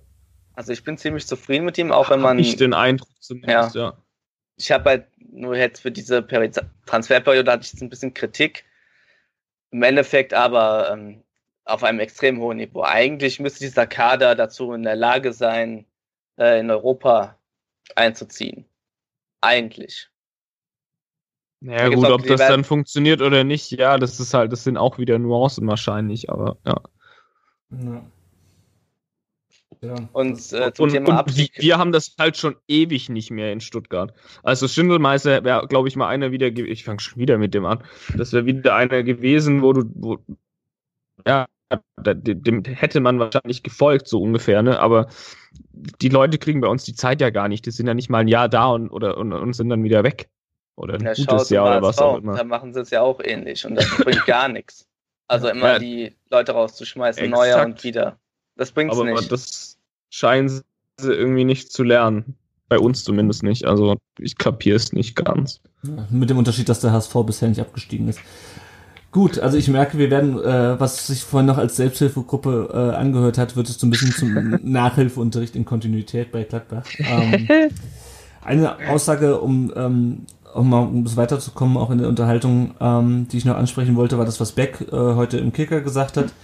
Ähm, das mit den Trainingsarbeit auf die Basics runterbrechen, da hatten wir vorhin schon drüber gesprochen, aber er hat gesagt, die Spiele in der Hinrunde waren anders, da haben wir offensiver agiert, da hatten wir auch nicht diesen Druck, jetzt geht es um jeden Punkt. Und wenn ich sowas höre, dann höre ich schon wieder Martin Harnik in Darmstadt 2000, äh, 2016 sagen, ja, was wollt ihr denn? Wir haben mit dem Unentschieden doch ähm, den Vorsprung auf, auf, äh, auf Darmstadt gehalten. Also dieses, in, es geht um jeden Punkt. Ja, an die, in der Hinrunde ging es auch schon um jeden Punkt. Also, ich weiß nicht, ob der wieder also, da, da muss man ja an der Einstellung zweifeln, ohne Scheiß. Also wenn, wenn die in der Hinrunde so in, in, in Spiele gegangen sind, teilweise, so ja, wir spielen dann mal locker flockig, dann gucken wir halt mal. Äh, klar funktioniert's nicht. Also das war dem dann jetzt erst in der Rückrunde klar, dass es nur gegen den Abstieg geht oder was. Also das ist einfach wieder so eine Hohlbirnenaussage. Das, also was ist denn los mit dem? Also jetzt nicht unbedingt nur mit dem, da gibt es ja auch andere Kandidaten, die sich da um, um die Hohlbirne des Jahres bewerben. Aber also das sind Aussagen, ich, ich, ich kapiere die einfach nicht. Wie kann man sich denn hinstellen und sowas sagen? Ja. So, jetzt geht's um jeden Punkt. Ja, Breaking News, das ging es auch schon am ersten Spieltag, du Honk. Also, oh, ich reg mich auf. ich reg mich gerade nicht auf. ich reg mich nicht auf. ja, also ich, ich, ich sehe es schon auch sehr problematisch. Ähm, also ich, vielleicht wurde es auch wieder falsch zitiert, keine Ahnung, aber irgendwo muss es ja, irgendwo muss er ja sowas in der Richtung gesagt haben. Und der erste Teil der Aussage, äh, jetzt wieder auf die Basics runterbrechen, spricht ja vielleicht dann doch auch dafür, äh, für das, was, was Hannes Wolf ja wohl gesagt hat, dass er die Mannschaft nicht erreicht, dass das einfach äh, seine Spielidee mit dem Kader nicht umzusetzen war. Mhm. Und da hat vielleicht ein Dominik Tedesco äh, bei Schalke einfach eine bessere Mannschaft zusammen, wo er Dinge umsetzen kann. Ähm, hat halt hier dann nicht zusammen funktioniert. Mhm. Aber vor allem, was sind denn die Basics im Fußball? Ganz ehrlich, es stellt sich doch kein Trainer hin und sagt so, also Andi, das ist Ball, Ball muss Tor. Ball darf nicht in das Tor. Also was sollen denn bitte die Basics sein, dass die dann vernünftig ihre, ihre Leute im Pressing anlaufen und vernünftig mhm. stehen oder was? Ja, also was, also, was, er, was er gesagt hat, ist zum Beispiel, dass wir eng und kompakt stehen, dass wir uns gegenseitig helfen. Darauf wollen ja, aber das ist doch normal. Also das musst du doch als Trainer nicht ansprechen, um Gottes Willen. Die spielen das Spiel seit der scheiß F-Jugend und sind Profis. Also was ist denn? Ich fange doch jetzt auch nicht jeden Tag an im, äh, im Geschäft irgendwie, da weiß der Geier was von Null wieder an. Also das sind doch Spieler, die haben doch Erfahrung ohne Ende. Ich, ich, ich blick einfach überhaupt nicht, was die, was ist denn bei denen los? Also warum musst du denn bitte bei, bei denen wieder bei den Basics anfangen? Also das, ich kapier's nicht. Ja, es ist eine relativ neue Mannschaft. Die sind im Sommer zusammengekommen. Ole. Aber das verstehe ich nicht. Gibt es mhm. bei euch in Gladbach auch solche Aussagen, Jonas? Oder? Ja, die gibt's. Oder Kennst die du sowas? Auch. Also ich, ich das ist unfassbar, also finde ich, dass man. es gab, die Aussage gab es mit den Basics, meine ich, nach dem 6-1 in Dortmund, wo man untergegangen ist da wurde, glaube ich, auch gesagt, dass es dass gar nichts geklappt Man muss jetzt wieder die Basics abrufen und im nächsten Spiel eine, äh, eine Antwort zeigen. Und da muss sagen, in Dortmund hat einfach gar nichts funktioniert. Weder verteidigen, laufen, äh, Zuspiele, Konter ausspielen, da hat einfach nichts funktioniert. Und das eigentlich hätte man eigentlich erwarten müssen, wieso brechen die nach 20 Minuten ein und es klappt nicht mehr gut. Es kann, konnte damals gegen Dortmund so passieren. Darum war in dieser Phase halt extrem stark. Ähm, aber wieso sollte man denen sagen müssen, Leute, äh, ihr müsst das und das und das machen, aber wieso kann, kann man das auf einmal nicht in einem Spiel abrufen? Das ist ganz komisch gewesen. Also da habe ich damals mich auch dermaßen geärgert, weil eigentlich hätte man das gut verteidigen können, wenn man nach den 20 Minuten so weitergemacht hätte. Also man hat da sehr gut verteidigt und ist alles zugelaufen. Da hätte man da bestimmt was mitnehmen können, aber irgendwie sind sie dann komplett auseinandergefallen. Und dann wurde nach den Spielern von den Basics gesprochen, wo ich dann frage, ja, haben die Spieler dann einfach aufgehört zu spielen oder was soll das dann erklären? Mhm. Also Kopfsache anscheinend, aber das ist mir dann immer noch ein bisschen zu einfach, wenn es immer Kopfsache ist. Ja. Ja. Habt ihr noch was zum den letzten drei Wochen? Ansonsten würde ich sagen, wir machen mal mit den weiteren Themen weiter. Wir sind ja schon wieder sehr lange dabei. Toms Wunsch, dass wir uns kurz und knackig halten halten. Geht wieder ja, das ist irgendwie schon wieder vorbei, wie jedes Mal. Ja. Ich würde sagen, wir fangen noch mal ein paar, äh, sprechen noch mal über weitere Themen, die auch abseits des Platzes stattgefunden haben, aber nicht ganz so, hoffentlich nicht äh, so ganz so kontrovers diskutiert werden, beziehungsweise nicht schon wieder äh, Rants hervorrufen. Ähm, der VfB 2, die zweite Mannschaft des VfB, wird nicht aufgelöst, wird nicht ab, vom Spielbetrieb abgemeldet. Am vergangenen Freitag wurde bekannt gegeben, dass sie als U21 weitergeführt wird. Äh, Trainer Andreas Hinkel macht ab Sommer seinen Trainerschein. Dafür wird der jetzige Jugendkoordinator Marc Kiende der neue Trainer in der neuen Saison des VfB 2. Also der VfB 2 bleibt auch in der Regionalliga Südwest. Sei denn, sie steigen es ab. Äh, und Thomas Hitzelsberger wird Direktor des Nachwuchsleistungszentrums. Zeitraum Nach Nachwuchsleistungszentrums. So. Ähm, ja, also ich muss sagen, ich, nachdem es so hin und her ging, ähm, ich finde es eine gute Entscheidung, es ist am Ende ein guter Mittelweg. Die Diskussion haben wir ja schon häufiger geführt, ähm, wie sinnvoll eine zweite Liga in der, äh, eine zweite Mannschaft in der vierten Liga ist.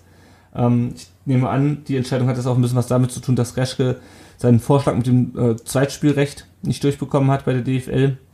Äh, also ich bin eigentlich damit ganz zufrieden. Wie seht ihr denn die Entscheidung jetzt zum VfB 2?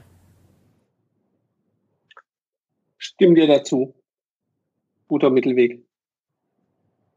Ich finde es auch gut. Ich habe es schlimmer erwartet. Das ist, äh, wie hat irgendjemand auf, was ist vielleicht sogar Duron, keine Ahnung, irgendjemand auf Twitter hat gemeint, die erste gute Entscheidung seit Monaten beim VfB und das teile ich tatsächlich. Mhm. ähm, Jonas, ich glaube, die zweite von Gladbach spielt auch Regionalliga West, wenn ich das richtig in Erinnerung ja. habe. Gibt's so Dis also bei uns gab es ja jetzt die, die, die, Diskussion, ich weiß nicht, wie, wie sehr du das verfolgt hast, dass man gesagt hat, naja, eine zweite Mannschaft in der Regionalliga bringt eigentlich nichts, weil die meisten A-Jugendspieler eigentlich schon zu gut sind für die Regionalliga und sich dort nicht richtig entwickeln können. Ähm, wie gab es so eine Diskussion bei euch auch oder wie wird ja die zweite Mannschaft äh, und deren Rolle gesehen? Ähm, die Diskussion beim Verein gab es dahin gar nicht. Also die zweite Mannschaft hat direkt ein klares Statement gesetzt, dass die zweite Mannschaft ähm, bleibt. Äh, ich halte das auch für sehr relativ sinnvoll, weil so Spieler, die wir teilweise geholt haben aus dem Ausland, so ein Laszlo Bennis, der hat sich innerhalb einem halben Jahr, ich habe das auch im Stadion, also bei der zweiten Mannschaft auch sehen können, die entwickeln sich halt super, wenn sie halt noch nicht so bereit sind für die Bundesliga weil es gibt auch wirklich Talente, die so Spätentwickler sind oder halt wirklich ähm, den gewiss, die gewisse Spielpraxis brauchen, dann ist die zweite Mannschaft einfach perfekt. Wenn man jetzt, ähm, ja, deswegen ins Klar Statement für eine zweite Mannschaft. Mhm. Gut, dann funktioniert das vielleicht äh, ja bei uns auch so, wie wir uns das erhoffen. Ähm, ich denke mal, mit einer U21 in die dritte Liga aufzusteigen wird sportlich. Das äh, ist nicht so ganz einfach. Zumal ja sowieso die Aufstiegsregelung so eine Katastrophe ist in der, in der Regionalliga. Ähm, aber ich denke mal, zumindest die Regionalliga sollte man halten können als VfB U21. Was die Personalien angeht, ähm, Kiene, der war ja schon mal A- und B-Jugendtrainer bei uns, dann hat er den Juniorenbereich geleitet, dann war er wieder Trainer bei der Bayern, bei der U19 von Bayern und bei äh, Wien Wiesbaden. Jetzt, dann war er wieder Sportkoordinator, ähm, jetzt wieder Trainer. Also ein bisschen hin und her bei ihm. Ich bin mal gespannt, was Thomas Hitzelsberger als Leiter, Leiter des Nachwuchszentrums einbringt. Weil der hat ja bisher so wie ich das Gefühl habe, vor allem seinen Namen hm, eingebracht hat, viel gelernt.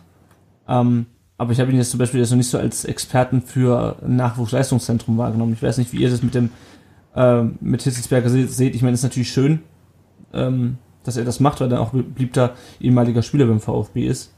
Ähm, inhaltlich denke ich, muss man mal einfach schauen, was er, was er dann wirklich da bringt, sozusagen, oder was dann auch seine Aufgaben sind.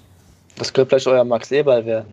Ist mir gerade so spontan eingefallen das hoffen, glaube ich, einige. Das, äh, das hat ja auch der, der Benny vorhin gesagt. Es hoffen, glaube ich, einige, dass äh, Thomas Hitzelsberg in Zukunft mehr, ähm, mehr Aufgaben im Verein übernimmt. Man muss mal halt nur Zeit geben. Das ist klar, dass das dann nicht mal eben ein paar Tagen, ein paar Monaten klappen kann. Ja. Aber ich kann mir das irgendwie vorstellen. Ich weiß nicht, er ist da halt ein ehemaliger Profi, er kennt Stuttgart, er, ähm, wenn er jetzt noch halbwegs ein Fable für Jugendspieler hat, und die halt äh, fördert und herausbringen will und eine DNA in Stuttgart einführen will, wenn er ehrgeizig ist, dann kann er das bestimmt bei euch schaffen. Mhm. Ja, vielleicht, nicht die schlechteste Zukunftsperspektive. Wolltet ihr noch was zum Hit sagen, Tom, Ron? Mhm. Gut. Nee, also ich finde es, find's, sorry. Äh, achso, ja, äh, ich finde es ziemlich cool, dass er sich äh, allgemein äh, so bei Twitter gemeldet hat, ja auch auf den Artikel von, von Ron hin.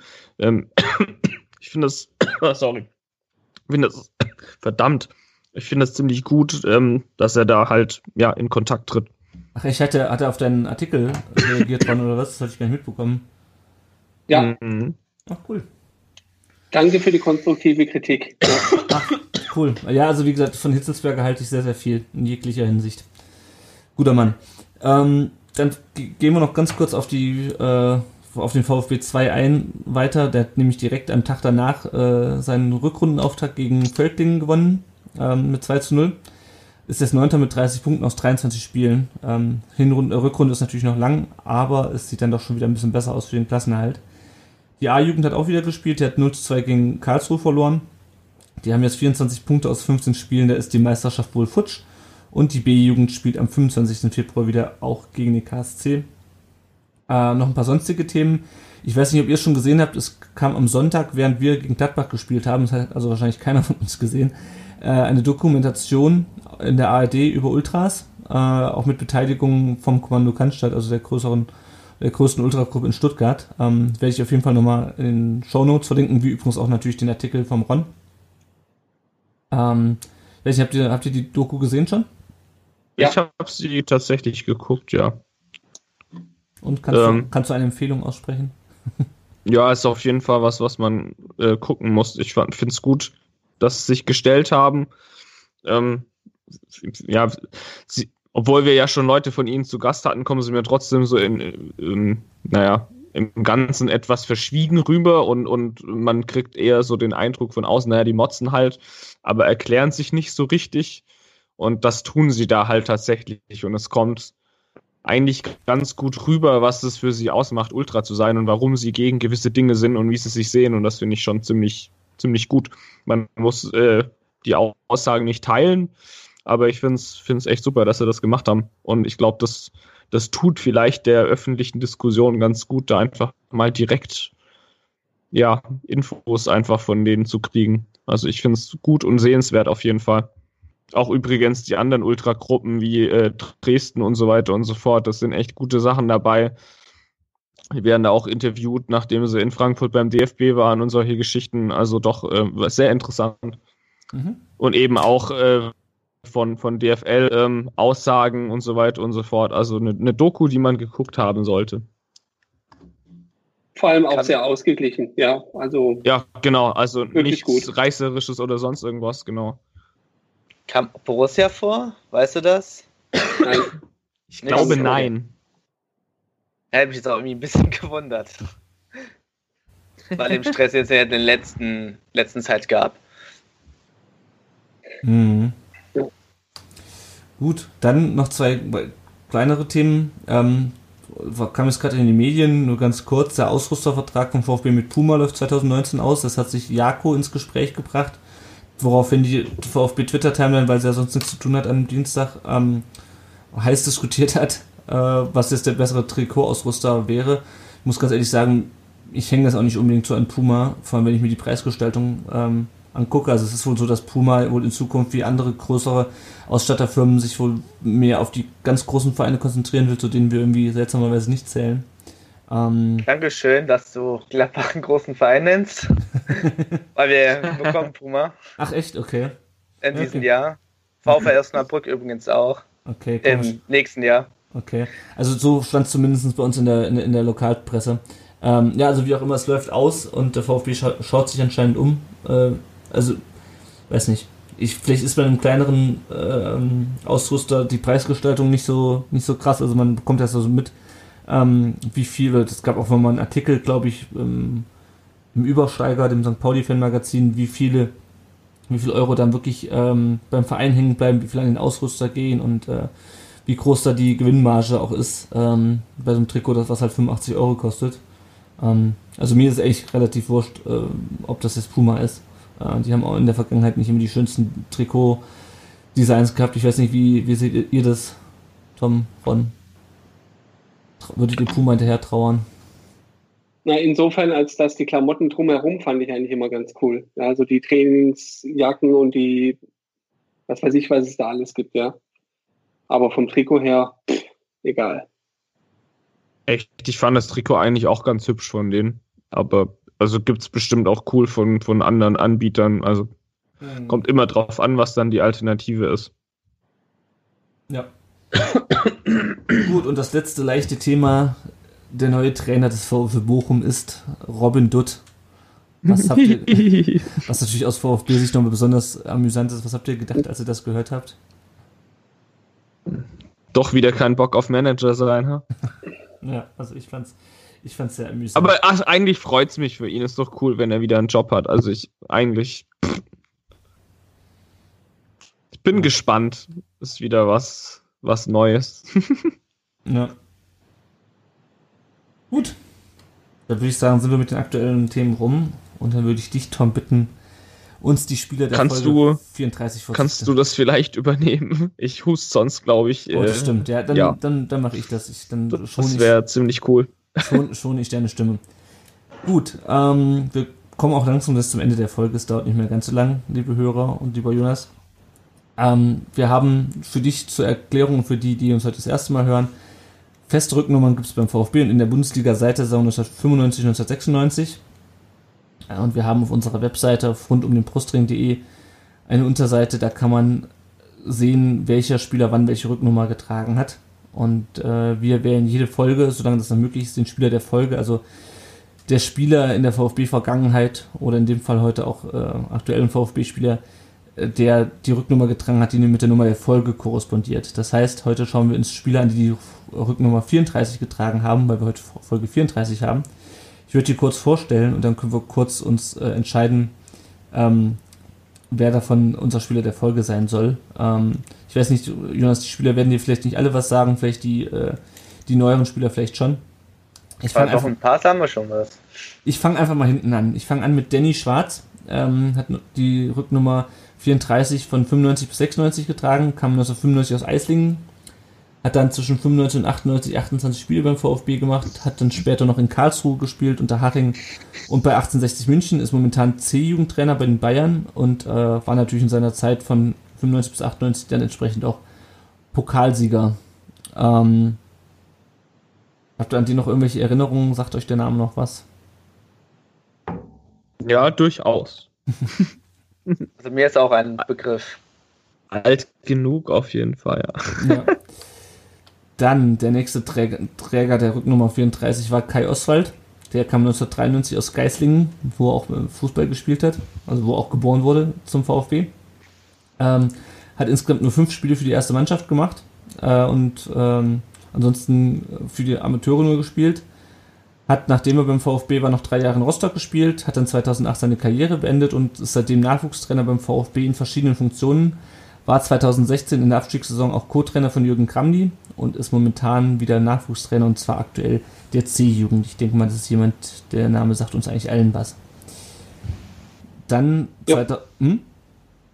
Genau. Dann 2001, 2002 Marvin Braun, äh, auch in Ludwigsburg geboren. Wir, wir merken wieder den, den lokalen Bezug, ähm, wobei es natürlich auch gerade bei den hohen Rücknummern meistens dann Jugend- oder Amateurspieler sind, die halt wirklich auch aus der Region kommen.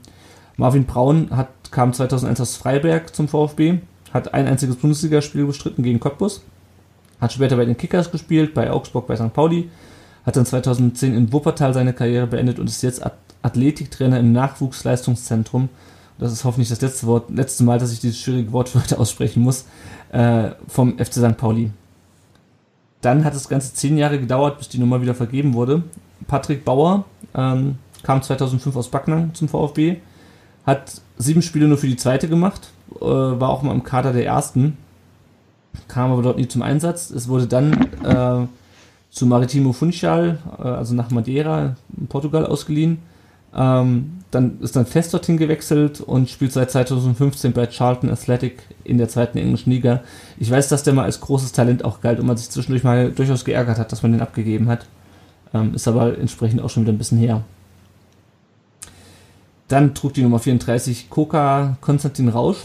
Ähm, Rausch ist in der Sowjetunion geboren und ist deswegen jetzt auch ähm, für die russische Nationalmannschaft spielberechtigt kam dann 96 nach Deutschland, ähm, hat von 2015 bis 2005 bis 2013 bei Hannover gespielt, ist dann zum VfB gewechselt, gemeinsam mit Mo Abdelaue und Karim Hagi in diesem einen äh, Sommer, als wir Hannover ja gekauft haben. Ähm, hat beim VfB zwei, 25 Spiele in zwei Jahren gemacht, ist dann nach Darmstadt gegangen, hat zuletzt in Köln gespielt und ist dann im Winter jetzt zu Dynamo Moskau gewechselt, um sich eben ins Blickfeld der russischen Nationalmannschaft zu spielen. Das ist in Köln im Abstiegskampf eher schwierig. Zuletzt oder zuvorletzt hat dann Boris Taschci die Nummer getragen. Ähm, gebürtiger Ukrainer, kam 2014 von Dynamo Moskau zum VfB. Mit 21 Jahren äh, hat natürlich erstmal in der zweiten Mannschaft gespielt, 9 Tore in 45 Spielen, äh, 14 Spiele auch für die erste. Wurde dann Anfang letzten Jahres nach Brünn verliehen, in, nach Tschechien und ist dann im Sommer äh, zum MSV Duisburg gewechselt. Duisburg übrigens erstaunlich gut in der zweiten Liga, die sind Vierter als Aufsteiger. Äh, hat dort in 20 Spielen äh, sieben Tore und zwei Vorlagen geschossen. Ähm, könnte also durchaus sein, dass wir den nächstes Jahr wiedersehen. Und der aktuelle Träger der Nummer 34 ist Jakob Brün-Larsen, ein Nachwuchstalent vom BVDB, das wir für ein halbes Jahr ohne Kaufoption ausgeliehen haben und wahrscheinlich äh, die ganze Rückrunde nicht mehr einsetzen werden. So läuft das, wenn man keine Kontinuität im Verein hat. Ja. Wer ist denn euer Spieler der Folge 34? Langsam wird spannend, weil langsam sticht auch keiner mehr so wirklich heraus. Absolut. Also ich glaube, von allen Folgen ist es eine Gruppe von, von Spielern, wo es ultra schwer ist, sich zu entscheiden. Ich würde, glaube ich, für Kuka rausstimmen. Ja, ich, ich glaube tatsächlich auch, ähm, vielleicht noch Danny Schwarz, aber irgendwie war der auch zu kurz bei uns. Also Cocker Rausch. Ja. Das ist, glaube ich. Gut, dann, äh, dann entscheide ich mich wahrscheinlich auch für Konstantin Rausch. Wobei Kai, Kai Oswald als langjähriger Jugendtrainer natürlich auch ein Kandidat wäre. Aber nein, ich bin bei Rausch. Ähm, ja. Jonas, hast du noch was? Willst du noch was beitragen zur Wahl? Ich, ich würde dann nicht schwarz nehmen, einfach weil der mir, keine Ahnung, ist mein Griff, irgendwie habe ich den so im Hinterkopf. Der will einfach mal spielen sehen, bin ich mir ziemlich sicher. Sehr gut. Ja, auch ihr könnt natürlich wieder wie jedes Mal abstimmen. Äh, auf dem Blog werde ich nachher wieder eine Abstimmung freischalten und dann könnt ihr eine Woche lang darüber abstimmen, wer der Spieler der Folge 34 ist, ähm, wer der Spieler der Folge 33 war. Das muss ich äh, noch nachtragen, das überrascht wahrscheinlich keinen. Es ist natürlich Mario Gomez gewesen. Auch wenn aktuell jemand anders die Nummer 33 trägt, aber das war irgendwie selbsterklärend, dass Mario Gomez da der Spieler der Folge wird. Gut, Tom, soll ich um deine Stimme zu schonen noch den Rest machen? Hau rein. Alles klar. Ähm, ich mache es ganz kurz. Ähm, die Abmoderation sozusagen dieser mal wieder sehr langen Folge. Wenn ihr uns finanziell unterstützen wollt, dann freuen wir uns sehr. Ähm, wir haben dazu verschiedene Möglichkeiten eingerichtet. Das seht ihr unter rundumdenbrustring.de äh, und dann unter dem äh, Menüpunkt Unterstützen. Es geht unter anderem über Patreon. Wenn ihr uns da unterstützt, ähm, bekommt ihr je nachdem, wie viel Geld ihr uns zukommen lasst, äh, eine Belohnung. Eine davon ist, dass ihr regelmäßig genannt werdet, wenn ihr auf dem Timo Hildebrand Level uns unterstützt. Das sind 5 Euro im Monat. Das machen momentan Matthias, Christoph und auch Ron. Vielen Dank, Ron. Und auch Matthias und Christoph. Sehr gerne. Dankeschön. Vielen Dank für die Unterstützung. Ähm, das, äh, das freut uns sehr. Das hilft uns, äh, den Podcast am Laufen zu halten und es helfen uns auch schon kleinst, kleine und Kleinstbeträge. Also ihr müsst nicht mit 5 Euro einsteigen. Äh, auch 1 Euro hilft uns schon sehr. Dann haben wir immer noch unser Tippspiel am Laufen. Da kurzer Zwischenstand. Der Zauberer führt immer noch mit 276 Punkten. Daniel Motor auf Platz 2 mit 254 Punkten und derjenige, der sich wahrscheinlich am meisten über seinen Usernamen ärgert in, diesem Tipp, in dieser Tippspielsaison, Torrotte 12 mit 253 Punkten auf Platz 3. Ihr könnt uns auch anders unterstützen als mit Geld. Ihr könnt uns nämlich bei Apple Podcasts rezensieren. Äh, wir lesen diese Podcast-Rezensionen auch gerne vor, wenn es denn welche gibt. Momentan gibt es keine. Ähm, generell freuen wir uns natürlich auch, wenn ihr weiter sagt, dass es uns gibt, wenn ihr im Stadion von uns erzählt, wenn ihr äh, sonst wo, wo ihr VfB-Fans kennt, äh, was von uns erzählt. Ihr findet uns natürlich weiterhin auf unserem Blog rund um den Brustring.de, ihr findet uns auf Facebook, auf Twitter, da heißen wir rund Brustring und auf Instagram, da heißen wir auch rund um den Brustring logischerweise. Und ähm, ja, wir freuen uns einfach da, wenn ihr uns Feedback gibt zu unseren Podcast-Folgen und zu unseren Blogbeiträgen. Ihr habt heute zwei Sprachnachrichten gehört. Wenn ihr auch Sprachnachrichten uns zukommen lassen wollt und damit Teil des Podcasts sein wollt, dann schickt uns die einfach an die 0157 511 08680. Die Nummer findet ihr auch bei uns auf der Homepage. Ähm, ja, nochmal zum Abschluss. Jonas, dich findet man unter @schweigru auf Twitter, richtig? Richtig. Und dein Blog findet man unter äh, welcher Adresse? schwarzweißgrün.de mit UE geschrieben, das Grün. Gut. Und Ron, dich findet man unter brustring1893 und du hast vorhin schon gesagt, brustring1893.de. Korrekt. Und dein äh, Podcast findet man auch in jeder Podcast-App. Sehr schön. Richtig. Dann sind wir schon am Ende angelangt. Ähm, wann wir die nächste Folge aufnehmen, das äh, werden wir euch noch rechtzeitig bekannt geben, ähm, weil auch wir das natürlich nur als Hobby betreiben und ganz häufig kommt dann einfach das Leben dazwischen. Aber ihr werdet das rechtzeitig erfahren, wenn wir wieder aufnehmen. Äh, das ist dann vielleicht auch ein bisschen kürzer, weil wir nicht wieder über drei Spiele sprechen.